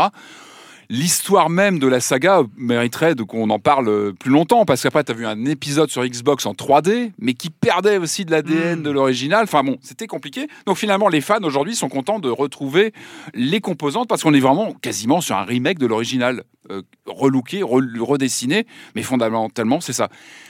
Pour moi, ça pose la question euh, foncièrement du système Kickstarter, comme ça, où tu as des, des marques importantes qui arrivent, où tu demandes aux joueurs d'intervenir pour financer un, pro- un projet, où finalement tu vas leur servir, tu leur proposes ce qu'ils attendent. C'est-à-dire que là, concrètement, eh ben, si tu es fan du Toad Jam and Earl original, tu es ravi, parce que tu retrouves tes mécaniques de 91, tu retrouves euh, euh, les gags, les cadeaux que tu ouvres, tu sais jamais ce qu'il y a dedans, ce côté aléatoire qui est parfois agaçant. Tu retrouves aussi ce côté un peu, un peu euh, rétro et qui a mal vieilli. hein, avec, euh, on- on- on- en fait, on, on est sur des niveaux successifs qu'on va, on doit à chaque fois retrouver un- une pièce de, leur vaisseau pour ensuite aller vers euh, un ascenseur qui te, pro- qui te propulse au Mm. niveau supérieur. Tout ça est très, très vintage, très old school. Euh, ça passait à l'époque. Aujourd'hui, c'est vrai que quand tu, tu, tu, tu, euh, tu, tu, tu, tu- tu débordes d'un niveau que tu retombes. Euh, tu, tu vois, tu retombes sur le niveau précédent, ou alors tu vas prendre un ascenseur qui en fait euh, est un piège et te ramène encore. en- Ouf, voilà, il faut, il y a un côté un petit peu, euh, une austérité. euh, alors c'est pas la même austérité que, que Métro. C'est vrai que je suis Mm. sur des- une certaine austérité. euh, Ah, c'est ce plus moment. coloré hein, quand même. C'est plus coloré que. Métro, hein, mais mais il y a, y a un côté comme ça vintage qui il faut passer. Et encore une fois, je pense que c'est un jeu dont l'appréciation dépend vraiment de ton attachement au jeu originel. Mais c'est- à Parce la limite, à il la est- limite, c'est- ça aussi qui est et fantastique. je pense que l'entrée, et ce que tu disais est important, c'est que toi, tu es entré dedans sans avoir ce bagage du premier et tu as galéré. Parce que Alors, je vous explique, hein, si vous n'avez pas le bagage du premier, c'est pas Ah, la peine. c'est- euh, ou alors, ou alors, parce que ou alors, vous regardez des, euh, des, des streams, des YouTube euh, de Pour gens comprendre. qui vous expliquent. euh, parce ce qu'il y a une lenteur, hein, le jeu est lent. C'est vrai Je que vais regarder Erwan Cario jouer à Toe Jam and Earl euh, en stream. Ah, ouais. Eh, écoute, eh, la, la fibre devrait pas tarder chez moi. Ah. et peut-être je vais commencer Ah, à on le va pouvoir petit en parler. studio de non, mais attends, dans à c'est l'occasion de préciser qu'on peut y jouer à deux. Ça, c'était déjà sur Mega Drive. Énorme. Non, mais attends, att- on parle d'un jeu. L'original, c'était un jeu de 91 avec un écran qui se splitait quand tu te séparais. C'était non, vraiment, c'était un jeu euh, vraiment innovant et qui, qui était vraiment pionnier. Là, on peut jouer à deux en split. Mm. C'est bien le split aussi. Hein. Oui. pas, hein. et, en, et en réseau à quatre. C'est pas Donc, facile à euh, faire, mais c'est bien. Donc voilà, alors, moi, moi, ce qui m'a surpris en y rejoignant là, c'est qu'il y a une lenteur, il y a un côté Ouais. lent, il y a un côté euh, assez rugueux, paradoxalement, contrairement à ce côté flashy euh, qui te fout des pop-up dans tous les sens. Euh, Il y a ça. Après, moi, j'aime bien l'univers. Je trouve que ça, moi, c'est ce que j'appelle ces jeux univers, un peu comme les. Alors, je vais pas faire de comparaison, mais c'est un peu ce que savait faire LucasArts à l'époque, c'est-à-dire te créer un jeu, même un jeu d'action parfois, et avoir tout un tout un univers graphique, une sorte de folie là-dedans, et ça, tu le retrouves dans ce jeu. Je trouve que ce parti pris d'avoir le, le- point de vue de deux extraterrestres euh, complètement euh, 90s, euh, tout ça Mm. est très marqué, euh, et avoir cette vision de, de l'humanité un peu qui, qui les agresse, tu vois, il y a tout un message évidemment dedans. euh, bon, je ne sais pas si on va aller jusque-là, mais, mais en tout cas, il y a tout un délire C'est un jeu politique. il y, a, il y a- non, mais il y a tout un délire visuel. C'est vrai que les animations, en plus, sont plutôt bien fichues. euh, c'est bien animé. euh, T'as un vrai univers avec des personnages complètement azimutés. Et ça, je trouve que j'aime bien ces jeux-là qui arrivent à créer, Hmm. tu vois, un monde, un monde qui, qui, qui- qui est là. Après, effectivement, il y a un cachet, il y a, il y a- il y a vraiment une patte, une signature euh, dans ce monde et qui est, qui est très très marquée aujourd'hui. Moi j'adore les, un peu les cutscenes quand tu, tu rentres dans le- dans l'ascenseur. tu as ces espèces de trucs à la Parker Lewis avec l'écran complètement peinturluré de, de logos dans tous les sens. Enfin, c'est- Puis tu as, ce système aussi d'inventaire avec des, des cadeaux que tu ouvres, avec des bonnes C'est ou des chelou. mauvaises surprises. Non, c'est chelou. C'est chelou. Il Je peux- Je peux dire ce que tu veux, c'est chelou. Le ticket d'entrée, voilà, je pense qu'il faut arriver avec son bagage. Il faut aimer le. je Ouais. pense qu'il faut quand même arriver avec la connaissance du premier, avoir certainement une vraie nostalgie de l'original pour apprécier celui-ci. Moi, je pense qu'effectivement, un joueur qui a pas tout ça, il, il galère quand il rentre dedans parce que c'est. Voilà, il n'est pas forcément dans l'air du temps aujourd'hui. Enfin, c'est vraiment un titre. Et, et je pense que c'est vraiment le syndrome du jeu Kickstarter fait par des gens euh, qui ont eu un âge d'or. Ah, mais je suis qui- très heureux que ce jeu existe. hein. qui je, repropose. je dis pas le contraire. Et, et je pense que tu es aussi enfermé dans ces cas-là de. Tu, tu te dois de proposer ce que attendent les, les joueurs qui financent. Donc, ils, re- ils veulent finalement retrouver l'expérience originale, quitte à la. Là, tu as des nouvelles tu te choses. Dois, tu te dois, je suis pas d'accord. Enfin, Bah, là, en tout cas, c'est la promesse. Pro- Oui, C'est la promesse, C'est tu la vois, promesse, euh, mais tu te dois de que dalle. S'ils mais- veulent rejouer à l'ancien jeu, ils rejouent à l'ancien Mais jeu. ça dépend. Tu vois, Tim Schafer, quand il a fait Broken Edge, il est parti Oui, sur autre chose. Il C'était a, nul, voilà. Pas- ça valait pas Thimbleweed Park. Mais après, ce sont des points de vue complètement différents. Tu as des angles différents. Là, je pense que tu avais vraiment le, le, le, le projet de, de, bah, de, de- Et puis encore une fois, c'est une série qui a été torturée par le temps aussi. Tu vois, le deuxième était complètement parti de ses racines, euh, avait été sur un jeu de plateforme Mhm. plus, plus lambda. Euh, le troisième en 3D avait été déceptif. Je sais qu'il y a eu des projets de reboot qui n'ont pas fonctionné forcément. C'est c'est une saga qui a été euh, martyrisée. Donc là, bah, finalement, ça s'apaise un petit peu. On a, ce- D'accord. ce- ce- on a cette euh, relecture de l'original. Et euh, voilà, encore une fois, bon, je crois qu'il vaut une vingtaine d'euros. Bon, ça dépend vraiment de ton, ton, Bah, ton vu que ceux qui vont y euh, jouer l'ont déjà payé sur Kickstarter. hein, Voilà. Voilà, Ouais. dans ce cas-là, bah, tu, oui, évidemment. Après, Ape Out est 5 euros moins cher. Moi, je dis ça, je dis rien. Après, encore une fois, ça peut être rugueux, ça peut être rugueux pour un nouvel entrant comme toi, Erwan, et je le Ouais. concède tout à fait. euh, Ah non, Voilà. mais C'était une expérience. Euh, merci. Merci. merci à tous. Euh, C'est euh, c'est fini pour cette semaine pour les jeux vidéo et la question rituelle à laquelle vous n'allez pas échapper. Euh, et quand vous ne jouez pas, vous faites quoi? Euh, bah, On commence avec euh, toi, Corentin. Allez. Bah, je pense qu'on va parler à Marius parce que je suis allé voir Shin Godzilla Ouais. euh, l'autre jour à la Mikeno. maison de la culture du Japon, euh, puisqu'il y avait donc les japonismes, tout ça. Là, on est sur la fin des japonismes, mais il diffusait plein de films, y compris Shin Godzilla, qui n'est jamais en réalité sorti euh, euh, par chez nous. Il a toujours été présenté lors de festivals ou d'événements en particulier. Et donc, il s'agit d'une relecture du bon vieux Godzilla, hein, donc euh, le gros euh, dinosaure, je sais pas comment on peut appeler ça, qui marche sur Tokyo et qui casse tout. Ça doit parler à Patrick aussi, je me dis, euh, bah. Godzilla. hein. Donc là, il s'agit euh, voilà, d'un film de 2016 qui a été réalisé par euh, Hideaki euh, Anno. Pareil, ça doit parler à Marius, puisque c'est le Mm, créateur ouais, d'Evangelion, Evangelion, euh, par exemple. Donc on est toujours sur des thématiques de grands bâtiments qui s'effondrent avec des euh, monstres ça. géants voilà, euh, qui cassent tout. Et là, j'ai vraiment beaucoup aimé ce Shin Godzilla, Ah. euh, qui est filmé comme un documentaire en fait. Euh, réaliste alors plutôt Ouais, euh, euh, non. c'est quand même des grosses. Non mais c'est des grosses maquettes qui s'effondrent. On, Ah, on voit- bah on voit, voilà, on voit bon, les ficelles. Mais c'est il filmé comme un documentaire parce qu'en fait, on prend le point de vue du gouvernement qui essaie de gérer une crise. En fait, qui essaye de vraiment mal. gérer. euh, euh, mince, euh, qu'est-ce qui se passe? Euh, Oui, alors on a des signaux de, de, de l'océan qui est en train de bouillir. Alors on sait pas ce que c'est. On Excellent. commence à avoir des images de mecs qui filment ça au téléphone portable depuis le, le train. À la Cloverfield, un peu. enfin, un peu à la euh, Cloverfield. ouais, Alors, c'est un mélange Plein de- de scènes de bureau. De, Voilà, il y a- il y a de plein- marron. Ah, Il y a un peu de fun footage, mais il y a, il y a aussi aussi beaucoup de, de, de normal, euh, c'est euh, de, de scènes normales, mais beaucoup de bureaux de Le QG, des gens. Ah, Ouais, pas mal. des- des- des- tout, un, tout un gouvernement qui est, qui est- qui est un petit peu démuni Ah bah, face à cette comprendre. situation-là. Un Premier ministre qui est complètement largué devant ce qui se passe. Il y a un jeune premier dans le gouvernement qui a mieux compris que les autres ce qui se passe et qui va finalement avoir un rôle un peu plus important euh, au sein de la gestion de la crise. C'est une satire politique au final, puisque voilà, on, il gère ça très mal évidemment. Euh, Il y a toute une histoire aussi de euh, les États-Unis veulent mettre une grosse bombe nucléaire sur Tokyo pour régler le problème parce qu'ils ont un peu peur euh, que Godzilla vienne foutre la merde derrière dans le reste du monde. Mais c'est super. En tout cas, toute la première partie, les deux premiers tiers sont vraiment cool à ce niveau-là, parce que c'est filmé comme un reportage euh, de euh, Ah, comment ont-ils géré la crise de Fukushima. Tu vois, c'est un peu ça. Ouais. C'est filmé comme un reportage. Et du coup, euh, moi, j'ai vraiment adoré, notamment toutes les scènes avec les tanks, euh, euh, comme ça, où on voit les, les tanks qui arrivent, comme si c'était filmé avec des caméras embarquées sur les, euh, euh, camions. c'est euh. comique assumé ou pas du tout C'est pas comique, Non, c'est pas vraiment- Non, non, non, c'est patine. assez- C'est pas comique, c'est c'est premier degré. Premier C'est satirique, c'est premier degré, mais c'est en fait ils, ils ancrent suffisamment dans le réel pour que euh, pour que ça soit pas drôle. Il Mhm. y, a- il y a des scènes poignantes. A un moment donné où Godzilla euh, fout le feu à toute la ville. Euh, ça, te, Ouais. ça te brasse un peu, hein, mais c'est euh, bien, ouais, c'est bien mais meilleur que la version américaine qui avait eu. Ah non, c'est nul, enfin, c'est ouais, c'est nul, j'en sais pas- rien, c'est non, nul, mais j'ai pas vu, bien, mais c'est bien. assez différent. c'est très différent. Ouais. C'est un autre, parti pris. Je je vais, pas, c'est- je vais pas critiquer l'autre. Je, je l'ai pas vu. D'accord, donc mais je- moi je je ne vais voir celui-là. Mais il est vraiment sympa. Alors pour le voir, bonne chance. Il, Oh, il ressort régulièrement dans différents festivals et tout. Et le nom américain, c'est Godzilla Résurgence, si jamais vous le croisez sous l'autre. Ah oui, c'est autre chose. Marius. Euh, j'ai- euh, 58 ou 75 Euh, 75 75. Alors, Je- je- C'est euh, un millésime, c'est un bon millésime. eh ben, je vais vous conseiller un album euh, de, enfin des albums. J'ai découvert la musique de rock cambodgienne D'accord. et c'est génial. En fait, tout ça part de Funan qui sort en ce moment Oui. euh, au, au cinéma, qui est un très beau film d'animation sur euh, le le drame. Khmer Rouge euh, Mm. qui est fait par Denis Do et en discutant un petit peu avec son réal, on a discuté de musique cambodgienne parce que lui son prochain film sera là-dessus Ah. et je voilà je me suis plongé dans le rock euh, des, du, du Cambodge pré euh, Khmer Rouge donc c'est euh, fin des années 60 début des années 70 et c'est formidable c'est un mélange de, de twist de, de hippie avec euh, toutes les influences occidentales qui se heurtent au chant traditionnel et c'est formidable. Et Non, donc, t'as, euh, t'as les trucs ouais, très vois, yéyés, mais t'as aussi un. Et t'as un Des nom de groupe de. Non, euh, bah il y a Shin Sinamut, mais je suis pas sûr qu'il est la grande star là-bas, mais je suis pas sûr. Comment que ça parle s'écrit trop. Ouais. si c'est facile, S I 2 N. Ah. Je pensais que c'était avec des symboles un peu compliqués. non, le, le truc qu'il faut chercher, c'est Don't Think I've Forgotten Cambodia's Lost Rock'n'Roll, Ah. qui est une BO tirée d'un documentaire là-dessus. J'ai pas encore vu le documentaire, mais c'est formidable. Tu répètes le nom, juste De, de- mais- Parce que Ah les gens, non, ils ont c'est pas, pas pas noté. Ils ont pas noté euh, Don't Think I've Forgotten. N'imaginez pas Ouais. que j'ai oublié. Lost euh, Cambodia Lost Rock'n'Roll.